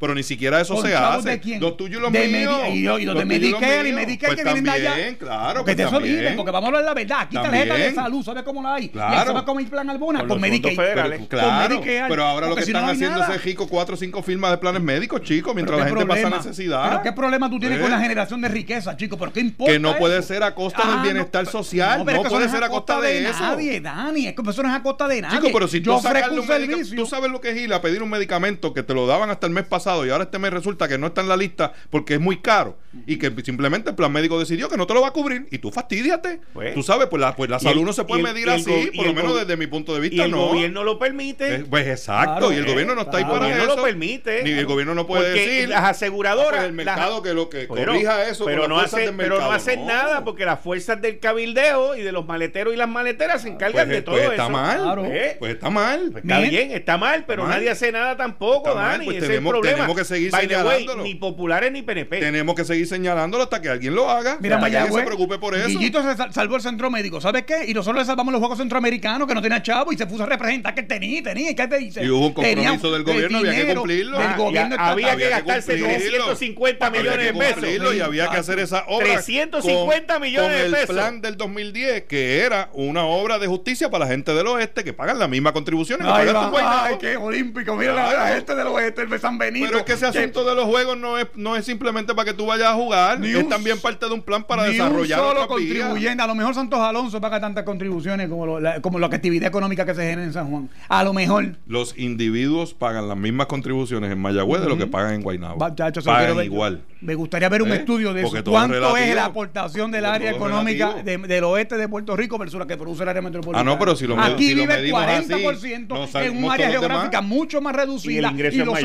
Como ocurre en todos los países, en todas las ciudades, eso ocurre en todos los países. Y no por eso esos países ni esos gobernantes dan la espalda y dicen, ah, no, yo me quedo con lo que genera la capital y los demás porque se resuelvan como Mira, puedan. Quique, y escúchame no, hay un deber Escúchame. social y un compromiso social con todo el país, no es solo con el área metropolitana. Bueno, no sé, todo el eso país, no puede ser en así. todo el país hay mucha gente, pero yo no siento Pues ese todo el país. pero mira, déjame decirte Tiene que haber cosa. un compromiso, Héctor, con En todo el no- país, chico. Eh, bueno, en, en tú mantener, en no una suena- sana convivencia y, una- y unas facilidades y unos derechos básicos de la gente, no importa si viven en Mayagüez o si viven en Fajardo. Tú eres No legisla- puede haber Tú diferencia en estás eso. en el Capitolio. Estoy no de puede acuerdo, haber estoy de acuerdo en, la exposición de motivos, pero en el decreto hay que, hay que corregir el lenguaje para depurarlo. Mira, Pues. Los estados liberales y las ciudades liberales de Estados Unidos, fíjate que tienen el gran problema de que siempre llevan 50 y 60 años luchando contra la pobreza y son las ciudades y estados más pobres. Mira la ciudad de Los Ángeles, que tiene un problema. Un problema Apesta grave. a caca. Tiene un problema grave. Los deambulantes Sí. se están, eh, Sí. iba a decir la palabra cruda aquí, se están eh, defecando En cuanto a sitios Sí. con que ven verdoso, vayan allí y echen una Y criolla. no hay empleados que den abasto para limpiar eso. Ese es el- eso es un que está pa- Sí. en una de las ciudades más ricas, con un ingreso de, de unos áreas que tú sabes. Pero, Exactamente. pero, ¿de qué? Porque quieren ser los cheches en los ambientes y todo eso cuesta dinero. Fracasaron. O sea, fracasaron con el agua. Y no con el puente, el, el, el tranvía ese El que iba de Los Ángeles iba- a San sí, Francisco Trump se lo fracasó. canceló. ¿Eh? O sea, el problema es que tú no puedes tirar la sábana más larga de lo que. De acuerdo. Y eso es lo que le ha pasado a Los. Ángeles. Mira, ahora, De antes de que tú llegaras, yo estaba hablando del estado de Vermont, que quería hacer. Medicare for Everybody. Y, y tú sabes, con y tienes 600 toda la razón. Si y no pico- controlan los costos, no lo pueden hacer. Con Con 600 toda la y razón. pico de habitantes, 600 mil y pico de habitantes, le iba a costar a ellos 1.200 millones de dólares. Imagínate nosotros aquí con mil 1.2 millones de participantes que quieren meter un, un millón y medio y, y meter la ciudadanía completa. ¿Quién lo va a pagar? El problema No es quién forma. lo va a pagar. Pues, ah, pues eso va Ya en no contravención, forma, va en contravención de lo que dice Héctor. No, claro, porque entonces mío. tú no puedes estar regalando una tarjeta a todo el mundo. Tienes que No. ir en base a las necesidades. No, No, lo que puedes pasa- meter a todo el mundo en la tarjeta, porque entonces estamos volviendo para atrás. Simplemente pagando con dinero con una tarjeta en vez de tener las El problema, facilidades y la Dani, es operación que la tarjeta del gobierno es como se para la tenía gente antes. de escasos recursos que no pueden pagar uno y la Y presunción hay es que no mucho a vivir de eso. Oye, ya se Seguro. aceptó, Ah, bueno, ya se claro, aceptó claro. que el 20%, el mismo secretario de salud dijo hace poco que el 20% del, del gasto es fraudulento. Pues, chico, pero y estás entonces tenemos hablando que de tener- 400 Claro, millones de pero pesos. entonces tenemos brother. que tener la madurez para no hacer cuando se hizo bajo el gobierno de Sila, que se hizo una auditoría de eso, se sacaron 30, 40 mil personas del plan de salud y el PNP agarró eso como un portaestandarte, decirle a la gente que le iban a quitar la tarjeta. Tú sabes que también somos bien hipócritas a la hora de, de cuando se toca, trata Chico, de política. Pero, los populares, No lo, acaban, los populares así. lo acaban de hacer ahora hace poco con Rosselló, que dijeron que sacaron gente y le cayeron encima. Ese es el problema. El problema es que los dos partidos tienen que llegar, y no me acuerdo si fue No. Héctor, fuiste tú, Que ¿verdad? hay que llegar a unos consensos. Hay que llegar a en unos que consensos en unas cosas. claro, Ok, de la educación, la salud, la seguridad. Más nada, brother. Y el desarrollo económico. Son esas Pero cuatro. Después de esa, nos entramos bien bajos para esas que mi, cuatro. mi, mi- claro, y mi contención es, ¿tiene Ricky Rosselló la madurez y la asesoría alrededor del que le permitan sentarse, sea con Eduardo Batia o sea con, con, con Yulín, con el que sea? Sentarse con esa gente a hacer esos consensos, a llegar a esos acuerdos, que- a decirle es al que- país, en esto nosotros no vamos a, a claudicar y estas cosas van a seguir siendo como son, porque hemos en- encontrado y estamos de acuerdo en que es la manera que es ¿Tú mejor para lo el que país. pasa? Tú sabes, para empezar, a Pues, la prensa de ¿tenemos la Puerto- madurez para eso? No, es que, es que no solamente los políticos no tienen que tener la madurez. Los La- medios también. Los medios no quieren tener la madurez porque entonces se van a quedar sin Ah, anunciar nada. Se le acaba, se acaba, se acaba. Es- pues, se acaba y eso es parte del problema. de- eso es parte del problema. necesitamos madurez también O sea, ah, eh, le dicen a los populares, ¿cómo tú te vas a sentar con ese, si esto y el otro? El otro le dice lo mismo. ¿Y cómo tú te vas a sentar? Y no terminan haciendo nada, brother. O van allí y le dicen, aquí están populares y PNP poniéndose de acuerdo para robarle a usted. Y entonces, También. mira, tampoco se le da Me está escribiendo un exalcalde de un pueblo de la montaña. Me dice, fui alcalde con el plan Albona. En los hospitales, me dice él aquí, espérate que se ve. eh, En los hospitales municipales no había medicina. No habían. ¿No habían qué? Mira, léelo tú mismo, que yo estoy medio ciego. Dice que no había medicina, no había dentista y los alcaldes teníamos eh, teníamos que darle transportación para las citas médicas a centros médicos que se tardaban. Todavía hoy le tienen que dar ci- transportación a las citas médicas y si usted no tenía medicinas y no tenía dentista, pues tenía que ir a donde Benjamín Cole en Mayagüez para que le enseñara cuál era la fórmula. Porque en Mayagüez habían dentistas y nos llevaban de las escuelas públicas al dentista en el hospital en municipal. época, papá. ¿Ves? En Mayagüez Hay alcaldes y hay alcaldes, No, no, no, no, pasa, no. Cualquiera es un Hay tremendo alcalde. Cualquiera es tremendo alcalde si tú tienes a Starkist. Vamos a hablar claro. Vamos No, a hablar si claro. este me está sacando en cara que Guainabo es mejor que el, que el oeste porque produce más, entonces ahora tú me vas a penalizar porque teníamos una buena industria allí. Pues, Tú sabes. el que, es, que, es que con una buena industria tú puedes hacer todas esas cosas, pero sin una buena industria no lo puedes hacer. Y, y que Starkey se haya ido no tiene nada que ver. Claro. No tiene nada que Pero ver con entonces en Utuado necesitamos que hablara con el alcalde de Arecibo, hablara con el alcalde de Lares y se hicieran esos consorcios para que entonces hubiera uno o dos dentistas que estuvieran disponibles para manejar la población en esos tres municipios. Eso era lo que había que hacer. ¿Qué, qué, qué significa eso? Es un asunto de madurez. Pero es que aquí todo, todo el mundo quiere ser cacique y todo el mundo quiere ser el que ponga el, el, el, tú sabes, el, el- rayo en el, en el ¿Tú lugar. sabes por qué no ser reforma de salud que se legisló de Rosselló tenía que estar las aseguradoras? Porque hay que si no, no hubiera tarjeta porque los gastos en tres años se los comían. El costo inflacionario del plan de la tarjeta hubiera sido espectacular de un año a otro. ¿Por qué? Porque el médico tiene que refrendar los referidos a especialistas y subespecialistas. Porque aquí a ti te duele una uña y vas a la, a la emergencia y empezaste a, a- a aumentar Ahí- el pero, costo. pero ahí es donde está el problema hoy. Claro. Claro, claro, la mala utilización. Claro. Pero ¿quién de esas empresas ha invertido un chavo en poder este, educar a la gente en ese sentido? O que los médicos eh, eh, expliquen que la sala de emergencia es para urgencias, no es para que usted vaya a recetarse el viernes, Ah, pero- porque en toda la pero ¿cuál- semana no pudo faltar al trabajo. tú no vas a y estar- eso pasa en los planes privados también. Pero tú no vas a estar de acuerdo con la solución, con la única solución. Bueno, según tú, ¿cuál es la única solución? Meterle un deducible. Ah, bueno. Pasar la de Bueno, emergencia. bueno. Te fuiste a pasar la de emergencia 25 Pero eso ha pesos. pasado en los planes privados. No, pues está los bien. planes privados pero, ahora están pero- en 75, ah, pero- 100 pesos pero si si te tú van a hacer haces la eso, emergencia. pero si tú haces y eso no con es la- emergencia. Pero si tú haces eso con la tarjeta de salud, ¿Eh? olvídate. Gritan, Eres eh, un chacho. bandido y un asesino. Y un guaynabito. Lo, lo que pasa es que, mira, eh, ¿verdad? Yo sé que, que hay una campaña antisocialista en este programa, pero, y, y, ¿verdad? Yo Y soy se- el presidente, tranquilo. tira- Tira la piedra que yo soy, Sí. yo me declaro culpable. eh, el- el- no, vamos a ponerlo de esta manera, Dani, para Se- corregir se lo que está hablando del programa. No, no estamos demonizando. Aquí lo que hay es una campaña en contra de las promesas de políticos, ¿ok? De esquemas socialistas que después no las pueden cumplir porque no hay con qué Ah, bueno, pagar. Pues en eso estamos de En acuerdo todos. Ah, pues. En pues eso entonces, estamos de acuerdo todos. pues, Está bien, pues este, retiro lo dicho y refraseo. no, no, está bien. Aceptado. Eh, en, estas medidas que toman como base que hay una gente en Puerto Rico que son pobres no por gusto, sino por necesidad. Porque ser pobre en este país no es solo recibir cupones. El que trabaja a 7.25, mi hermano, y tiene uno o dos hijos, y, y tiene a su esposa con alguna condición que no puede trabajar o simplemente trabaja un part-time. Lo de esa gente hay que admirarlo. Yo no sé cómo estiran el lápiz para Y hay- poder llegar no a fin de solamente mes, hay que ¿sabes? admirarlo, hay que ayudarlo. Pues exacto. Pero que es- deben es ser acreedores de la tarjeta. es que Exacto. esos no son el Pero problema, hoy en día ni siquiera son acreedores de la tarjeta. No. Bueno, el que porque- trabaja no es acreedor de la No, no, tarjeta. no, no, no, Ni no. es acreedor de los, de- No, de- de- del, no. del programa del PAN. Con una no lo son. de, si tú ganas el mínimo, sin remedio, si sí. tú ganas el mínimo en Sí. este país, tú no eres acreedor de ninguna ayuda social de esa. No, Dani, no es ninguna estás este, demasiado expansivo. Sí, en amplio, eso. amplio, sí. Demasiado amplio. Bueno, me, me- me consta de lo que estoy diciendo. Pero- si tú trabajas y tú cobras el mínimo, tú no tienes acceso a, a los cupones de alimentos, Pues, ni tienes acceso a la tarjeta de pues, salud. pues, e incluso cuando vas allí. ¿Tú y tú dices, qué? me quedé sin trabajo. Pe- pe- dame 30 Ajá. segundos. Me quedé sin trabajo. Ah, yo trabajaba en esta fábrica. Ah, sí. Y, y pues resulta que tengo un carro que paga 150 pesos mensuales. Pues como tienes un carro que es de menos de tres años, no cualificas para el plan de salud del gobierno, brother. Así funciona esto hoy en día. Funciona hoy en día así por los abusos que se han hecho, por las excepciones que se han hecho. Salió los otros días en la prensa que cambiaron los parámetros de- del- del plan de asistencia nutricional y que ahora tú entras en el sistema y no se pongan a hacer excepciones. ¿Por qué? Porque estaban haciendo lo que no se suponía que hicieran. Fantástico, y lo mismo pasa con la tarjeta de salud y lo mismo pasa Las con todo porque que lo usan para bien. politiquear. Claro, pero tú no puedes tampoco penalizar a una gente que no tienen el dinero para pagar esos servicios porque hay una gente que están abusando. Lo que hay es que auditarlos y hay que supervisarlos. Y eso necesitamos en este país to- en todos, en todos lados, en los trabajos, en el gobierno, en empresa privada. Supervisión. Supervisión y que hayan consecuencias, Dani. De, de acuerdo, de acuerdo, totalmente de acuerdo. Totalmente de acuerdo. Eh, Estás escuchando el podcast de Noti1. Análisis 630 con Enrique Quique Cruz. Tú estás escuchando Análisis 630. Yo soy Enrique Quique Cruz y estoy aquí de lunes a viernes. Licenciado Mora, de allá de Sevilla, muchas gracias. Tengo que ir para allá a tomarme un café con ustedes por allá. Chacho, café lo menos que va a beber Kika allí.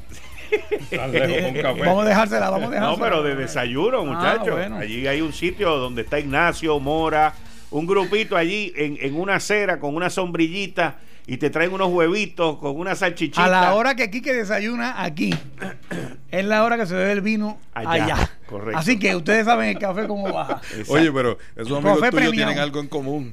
Ese decía, hablaba de los chavistas con, con el mismo desdén que habla Héctor.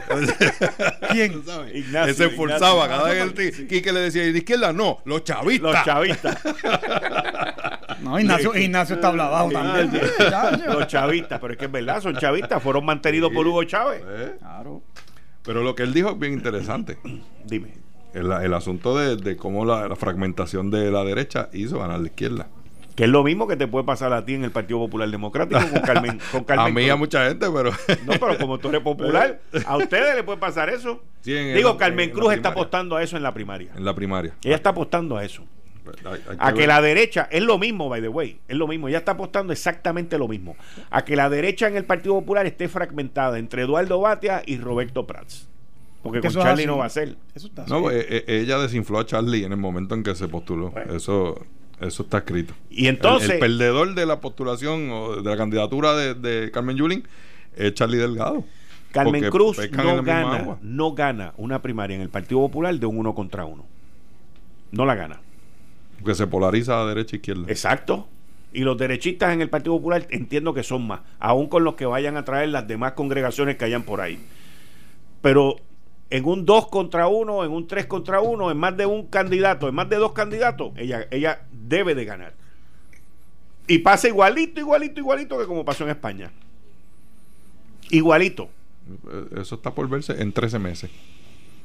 En 13 meses. Digo, si antes de eso no ocurre alguna alianza. Pues que hacer bate, retirarse ya y dejar a Prat para que pueda ganar las elecciones.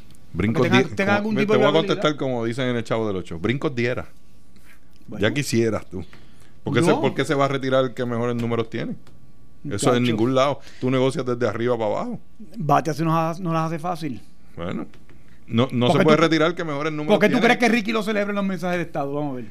¿Por qué tú crees? Ah, no, pero eso, eso tiene Ah, otra agenda. sí. Esa es la agenda anti-Tomás de Ricky. claro que lo reconoció. Claro, porque le hace falta Cacho, como también dice, sube, sube, sigue ahí, no te, me, no te me Eh, quites ni loco, papá. La derecha roja. Que tú eres el tipo que me mantiene con oxígeno. Lo que aquí. pasa es que Ricky está dando por descontado de que, de que sea Yulín y que si es Yulín, pues él gana. Y yo creo que Ricky, esa es otra de las cosas, en las muchas más, de las que se va a equivocar. En Ese, eso pues, ese es el estamos problema. de acuerdo. Eso- Pues, eso ese es el problema. Ahí ¿Sabes? tú no corres contando la debilidad del enemigo. Exacto. Tú contas No, con lo fuerte tuyo. Pues no, pues no hay nada, Y brother. Estuvo dos horas. Estuvo dos horas. Y, y planteó como logro incluso haber perdonado los, los boletos de tránsito por un sistema ineficiente. Eso, eh, ese es el chiste más malo que se haya contado en la historia. Así es. Ahí no tengo. Ahí no. Tengo, Ahí Héctor se queda. ahí no, ahí no. Esta parte no. La, la transmisión como que no. Le perdoné la Desgraciadamente- multa a todos los que pasaron por ahí. Desgraciadamente, por, culpa del propio Ricky, no Eh, puedo, pues. no puedo asumir turno de defensa. El jurado que juzgue, ya, ahí se quedó. Bueno. Eh, Corin Edge. Corin Edge. Corin Edge, que nos está escuchando. Nos está escuchando. Oye, tranquilo, papá, tranquilo. Nos está escuchando. Mira, vino uno y dijo, este no sabe lo que era Albona. ¿Oíste?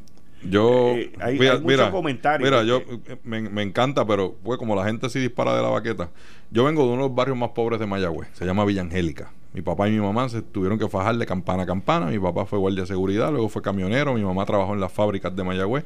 Yo sé lo que es vivir con un salario mínimo, con unos padres haciendo un esfuerzo gigantesco. Sé lo que es estudiar en escuela pública y sé lo que es pasar necesidad en, en muchos aspectos. Y sé lo que es tener los viejos de uno, quedarse sin trabajo, meses y meses, estar dando la pelea para mantenernos a mí y a mi hermana. Pero es que yo creo que Y tú en- estás describiendo lo mismo que hemos vivido todos, Dani. Y, y en ese sentido, tú sabes, al, al vivir al mínimo por realidad, no, no por las payasadas que pretendieron hacer algunos, sé lo que es ese sistema y sé lo que es llegar con una barbilla rota, que te tomen puntos de sutura en un hospital donde te dicen son 6 dólares si los tienes y si no los tienes, como quiera te vamos a atender. Y sé también lo que es llegar a un hospital y decir no tengo chavos para el deducible y quedarte en una fila. Y se acabó. Y llegar donde un médico, que es el único que te puede atender, que es el único especialista en- de esa rama, y que te digan, no cogemos plan médico, la primera cita cuesta 100 dólares, y el que se gana 200 pesos en una semana no tiene en su bolsillo 100 dólares para dejarlo allí, y después no sabe ni cómo va a comprar las medicinas.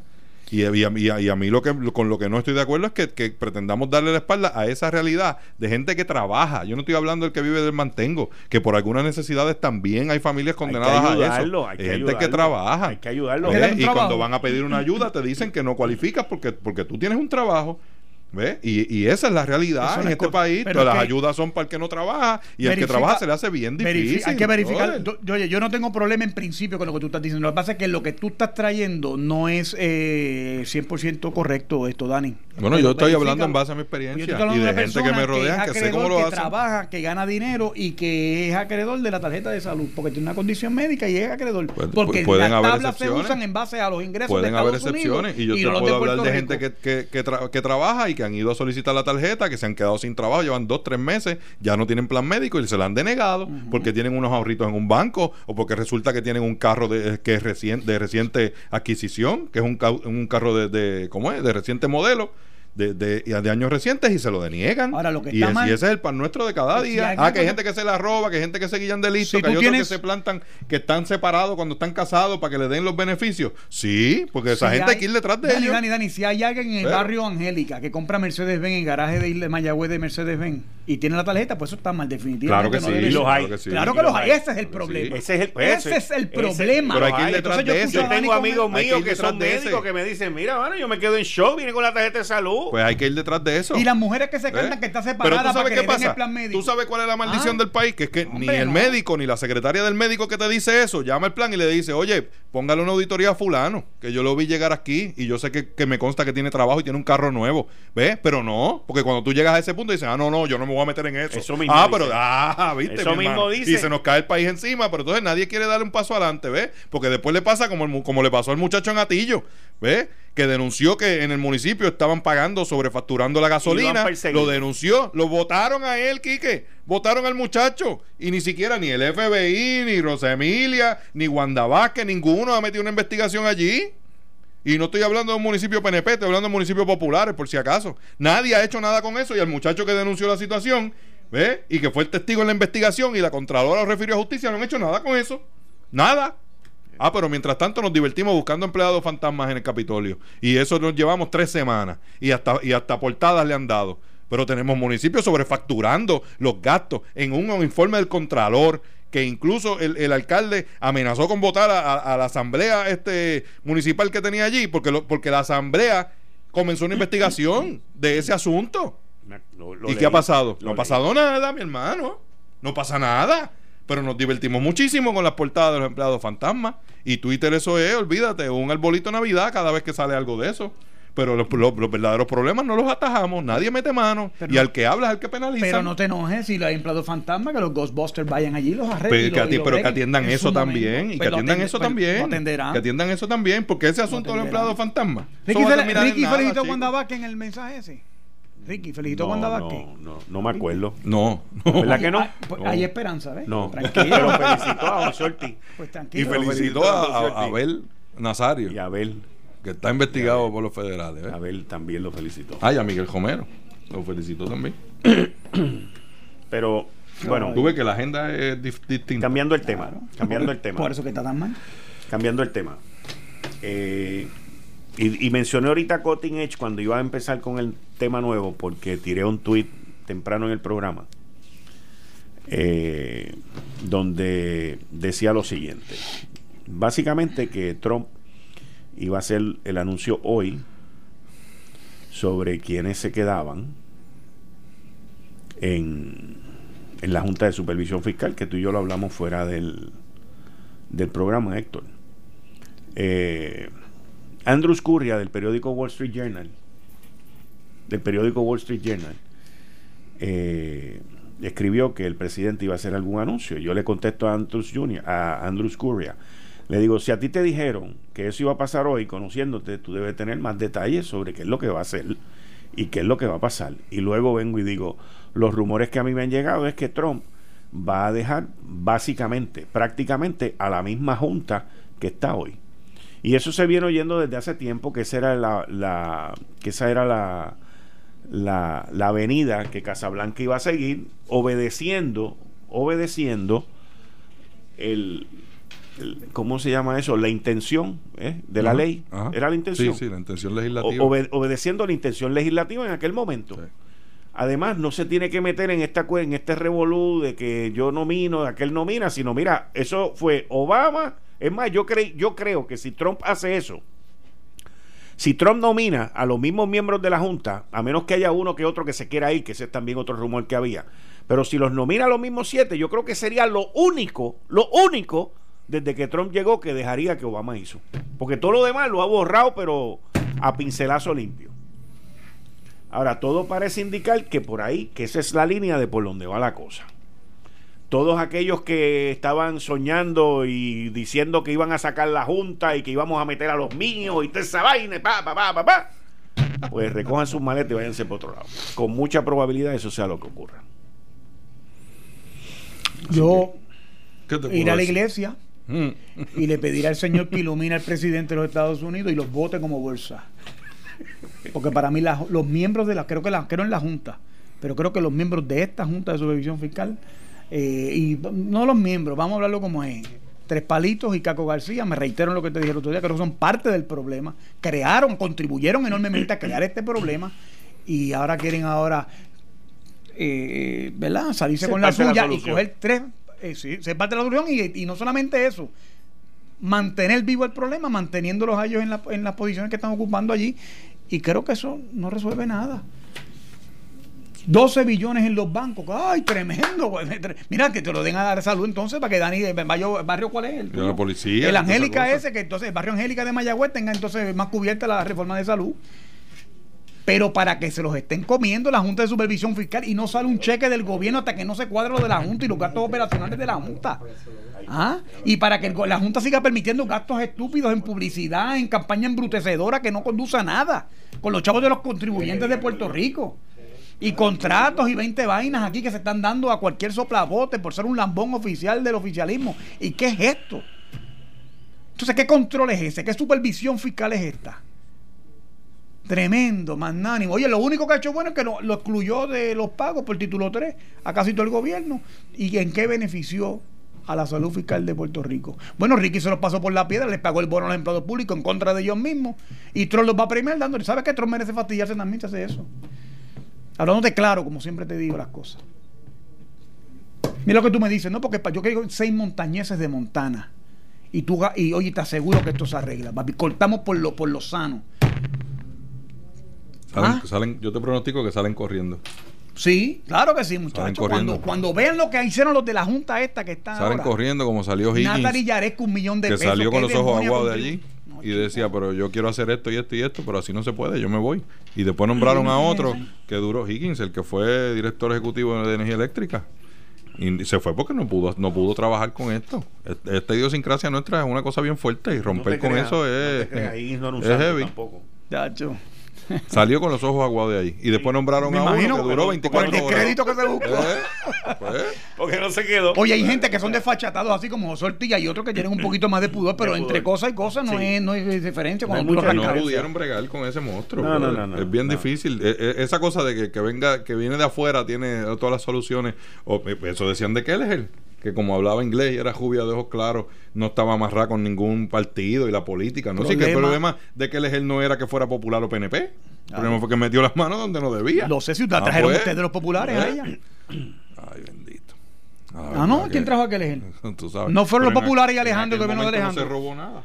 Lo que la están Tú estás investigando fue por acusándola de pilla, ahora. papá, sin evidencia. Por lo que pasó calma, ahora. calma. ah, Espera- pero no te, espera tranquilo, un que ni poco. tú ni yo somos abogados. Espera un que- poco, pero espera un poquito. Porque que, dice, espera un poco, un poquito más. Calma, cuando lo tuyo viene, pero calma. Por, por, por, por haber firmado mal, no, uno no contrata a un abogado tan caro. Así que. este, No, no, no, cállate, que me tranquilo. están diciendo unas cosas. Tranquilo. Pero no lo puedo hablar. Pero. Eh, Bueno. el problema de que él es no es La cuando información llegó, que yo es tengo cuando es que metió las, han las patas. las ya a varios legisladores. Y entrevistarán Los a más. Y entrevistarán a más. Y entrevistarán a reporteros y analistas. Entrevistarán a unas cuantas gente. Seguro. Han entrevistado Sí. a varios legisladores. Sí. Y, pero, y, y han entrevistado a otra gente que no son legisladores. También. Que son conocidos también. A ti te consta. Porque bueno, a mí no esto- me han entrevistado. Pero, No, no, que de que hayan entrevistado a esa gente, los sí, federales. Sí, han entrevistado a ¿Te consta? gente. Sí. Sí. Pero en el gobierno estamos hablando, o gente fuera del gobierno. Y en los estás- medios. En los medios. Sí. Ah, porque, porque, porque los vieron en el video, ¿verdad? Exactamente. Exactamente. Eso de que él empezó como un, como decía un jefe que yo tenía, empezó como un huracán y va como brisita tropical. Ya nadie quiere tocar eso ni con una vara larga. ¿Por qué No. será? Tú sabes. A mí me extrañó, a mí me Pasó como A lo, me- a lo mejor es que están en medio del ojo y está bajando la intensidad de que venga la, la Pasó como cola. Las listas de la suite aquella del Choliseo, ¿te acuerdas? Ajá. Que salió una lista, después no salió más ninguna, después nadie Sí. dijo más nada de eso. Pues eso mismo está pasando ahora. A mí me llama la atención de la manera, este, como ahora no, no sale mucha información. Lo que pasa es que mucho. cuando hay relacionistas públicos y publicistas que se van a la suites, pues entonces eh, aguantan la información. Pero ¿sabes qué es lo que pasa? Que si hay comisión de delito en su momento, tarde que temprano van a caer. No, los relacionistas públicos no tienen poder para aguantar eso. No, la comisión, no, pero las noticias sí. Las noticias que se publican sí. La, la comisión La de delito. La Cuando viene la comisión de delito y le cae el peso de la justicia y está la evidencia, los buscan, no importa quién sea. Pregúntale a Aníbal. Amigo, Pregúntale a Aníbal. puede ser gobernador de Puerto Rico, papá. Mira, Richard Nixon Pues- tuvo, tuvo que irse cuando se dijo que estaba grabado, que él mismo fue tan torpe que cometió el error de grabar. Eh, Arranque, arranco lo vamos. Yo, yo de ese asunto de, de la Junta lo que puedo decir es que la expectativa no era la realidad. La expectativa superaba por mucho la realidad. La gente pensaba que esto era un policía que iban a poner ahí este americano a velar las cosas Eso y le iba a decir guau. por aquí no va. eh, Esa ley no, estaba no guau. se puede coger ni un piso de la grama, pues coja por el otro lado. Y se creó una expectativa auspiciada por mucha otra gente de que no, ahora estos van a perseguir a los corruptos y ahora estos van a evitar el robo y ahora estos van y todo eso se hizo salir agua. Pero tú sabes cuál es y el la problema. junta no era para eso, ¿Tú que la junta no era para ¿Tú eso. sabes cuál es el problema? Que la Junta tenía los instrumentos necesarios para poder eh, se- viabilizar a la rehabilitación económica de Puerto Rico. El problema fue que no se tomaron las medidas fiscales de austeridad nunca, por miedo al costo político. ¿Cuál es uno de los grandes problemas? El batatal público que hay allí. ¿Qué hizo Ricky? No votó a todos los alcahuetes populares que pusieron ustedes el cuatrenio pasado. Al contrario, lo que hizo fue nombró a los otros más de los PNP. Y sigue creciendo. Y cuando vuelvan a ganar ustedes, van a nombrar otro batatal más. Y va a seguir el problema endémico de la contratación a mansalva de gente que por cargar bandera les regalan puestos de 3 y 4 mil pesos en corporaciones públicas. Y no resolvemos el San Benito que tiene este Yo, país. si los populares hicieran eso, no perdían las elecciones. Ah, bueno. Pasa que se repiten esas cosas y, la expectativa es una cosa y la realidad es otra. Acuérdate, Yo, acuérdate la- la- quién la fue que queja hizo. en las filas del Partido Popular, el cuatrenio pasado y el cuatrenio de Sila igual, era que no le daban trabajo a la gente que hizo un trabajo y que se fastidió en una campaña y no le dieron trabajo o no los complacieron con lo que querían. Y tenía a los servidores públicos de capa caída. Eso era lo que yo veía. Mientras la gente seguía diciendo que nombraron a, ahí a, a Wipipi, a Gemón de todo el mundo y que todo el mundo tenía trabajo y la gente seguía haciendo fila y seguían quejándose en el partido Y después- seguían quejándose y con- después de con sus Aníbal. alcaldes y legisladores. Y fíjate, era tan malo eso que después de Sila ganó Aníbal con todo ese maltrato que les dio Sila Bueno, ya supuestamente ese es un problema de que los, los PNP ni siquiera con eso pudieron ganar. Ah, por eso, pero está bien, pero Ni lo que te estoy diciendo es que la- los nombró como Pero, quiere, y no pues, sin pues, nombrarlo ganaron. uno- no, sin O sea, nombrarlo. ganaron porque la gente no les creyó al PNP. No, no, por eso- no, no, pero Y cuando sin le creyeron, sin- mira lo que nos pasó ahora. Pero cómo tu gente estaba allí lista para pelear después de tanto maltrato, es la pregunta. No es, no es si creyeron o no creyeron al PNP. Ese, ese es el problema. Siempre hay gente nueva. Y hay otros que piensan que, pues, mi vino es malo, pero es mi vino, ¿verdad? Así es que dice el, el refrán. Mi vino es malo, pero es vino. Pero es mi vino. Pero es mi vino. Pues, No, yo conozco otro que es distinto. ¿cómo es el tuyo? Podrán ser unos hijos de la Gran Utah, pero son mis hijos de la Gran Utah, lo dijo el presidente Roosevelt. Ah, pues. en un, un momento dado, pero, pero sí. Yo no te creo ese cuento. Eh, digo, no que no te crea, ¿no? Es que no, no comparto la premisa de la que tú sabes. Esto, No me, no me lo crees, está bien. Yo- pero a mí me consta. bueno, yo, he escuchado las mismas críticas en el PNP. consta. Yo me chavé por este partido y los ayudé a estar allá arriba y ahora, mira, está guisando, se gana 14 mil Pero es pesos, que se eso no es gasta para 8 mil. ese es el problema. La mentalidad del pueblo, Pues. porque le hacen unas representaciones para que los alcahueten, entonces hay que pagarle con el problema, la porque eso no es. Pues, pero es que así es, Quique. Porque el partido de Dani ha vivido de que de repartir los presu- presupuestos públicos entre la gente. ¿verdad? Administrar el presupuesto. Eh, Tú lo llamas así, por eso. bien, Mira, Dani bien. quiere hacer auditores para buscar gente nueva. Bien. Obviamente, bien popular. ¿Qué necesitamos auditores? Claro que sí. Tal programa y tal vaina y tal. Y El IRS, auditando los cuatro años. ¿Qué son la la mayoría de los empleados del IRS? ¿Qué son? Auditores. Auditores. Pues, mi hermano. Tantos abusadores que son también. sabes. Pues, pero a eso nadie le dice nada porque hablan inglés.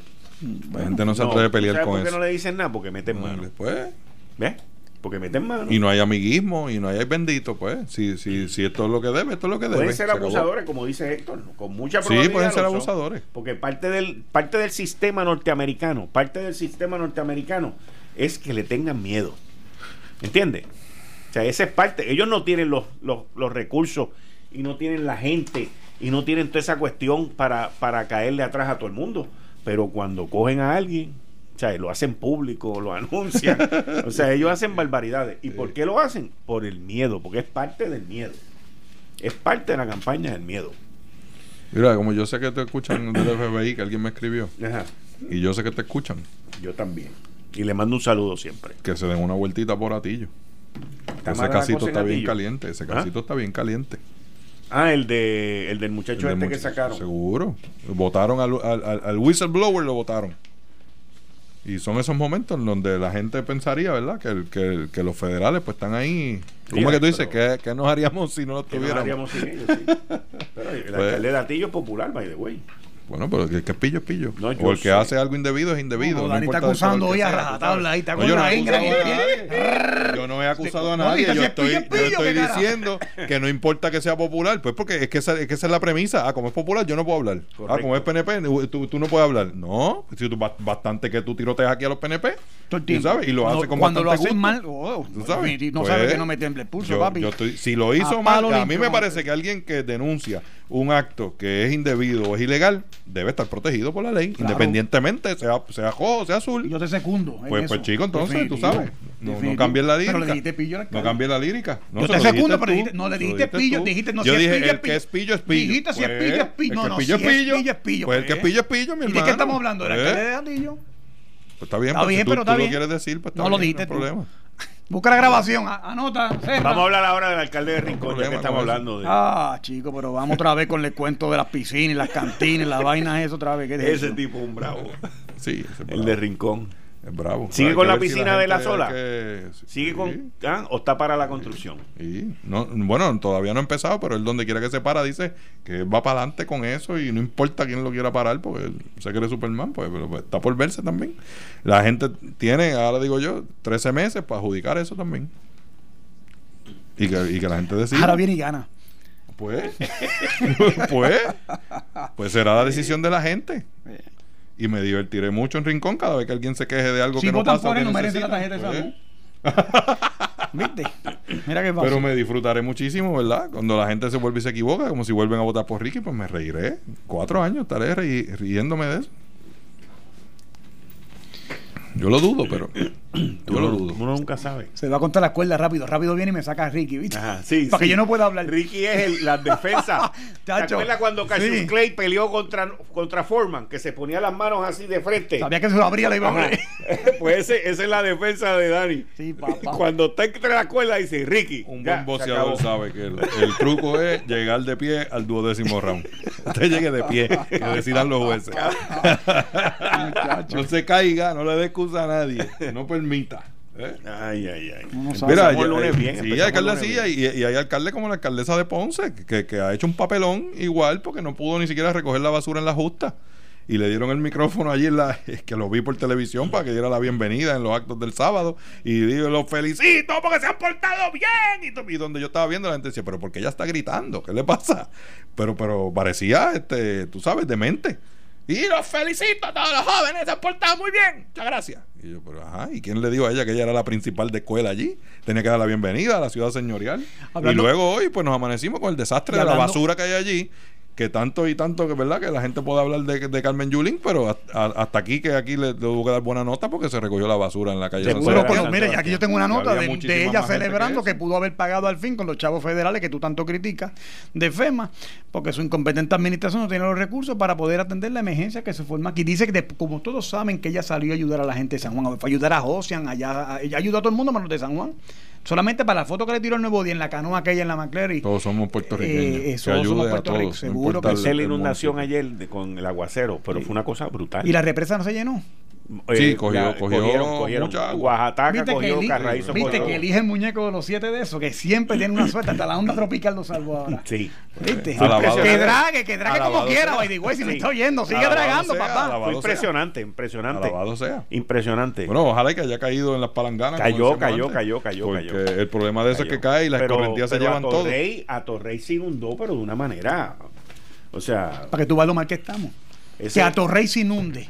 Un- el centro Sí, financiero pero de es que Puerto Rico. eh, el país quedó en precaria condición después del huracán. Y hay muchas cosas sí, que mira, no se han este podido arreglar. como tanto que critica a Ricky, ahora viene con el discurso de Ricky, el huracán, el huracán, el huracán. Pero es que el huracán Oye, empeoró las a cosas, Torrey, a Torrey hay dos gotas de lluvia y se inunda. Pregúntale a Ajá. cualquiera que trabaja allí desde antes y después, durante y después del huracán. No sirve. Este país no pone la, en la Está bien, pero es que a mí no de me Puerto importa Rico, Torrey. no allí vive muy poca gente. No ah, sí. Y lo que se hace allí, lo que se trabaja allí, lo que se produce en Atorrey, chico. Aplícaselo a los de Mayagüez, que lo estabas despreciando No, no, ahorita. no, yo no desprecio Que a los de nadie, Guayn- no se eso, produce más no dinero. diga eso, no diga eso, yo Sí, no lo a nadie. dijiste, ahora te digo yo a ti, lo Oye, dijiste la tú, familia- la que en familia- Guaynabo se produce más dinero que se produce allá en 7 u 8 No municipios. diga eso lo eso, dijiste tú. No diga eso. Es ¿Eh? que me- no, eso es verdad, perdóname. Pues, eso es pues, pues, verdad. menospreciaste el trabajo No, que se hace allí, si yo chico. tengo- si yo tengo Pues, 20 pesos, tú ahora tienes no te 10, eches yo para tengo atrás. 20, tú tienes No te 10. eches para atrás. Eso es otra cosa. Pues, pero que haya trabajado por 10, No, lo no. mi- igual de duro que tú trabajaste por 20. No, entonces- eso no se lo puedes quitar. Y te lo celebro, pero hay Pues, uno que pues, trabajamos se lo con la cabeza y otro con las manos. No se lo quite, mi hermano. Vamos Todos a guardar algo para el viernes. Nos vemos el viernes. Muchas Gracias. Yo por mi parte regreso mañana a las 5 de la tarde en Análisis 630. Por ahí viene la periodista Mayra Acevedo del Dicho al Hecho. Que Dios me los bendiga, que tengan una linda noche, porque mañana va a ser mejor que hoy. Esto fue el podcast de Notiuno. Análisis 630 con Enrique Quique Cruz. Dale play a tu podcast favorito a través de Apple Podcasts, Spotify, Google Podcasts, Stitcher y notiuno.com.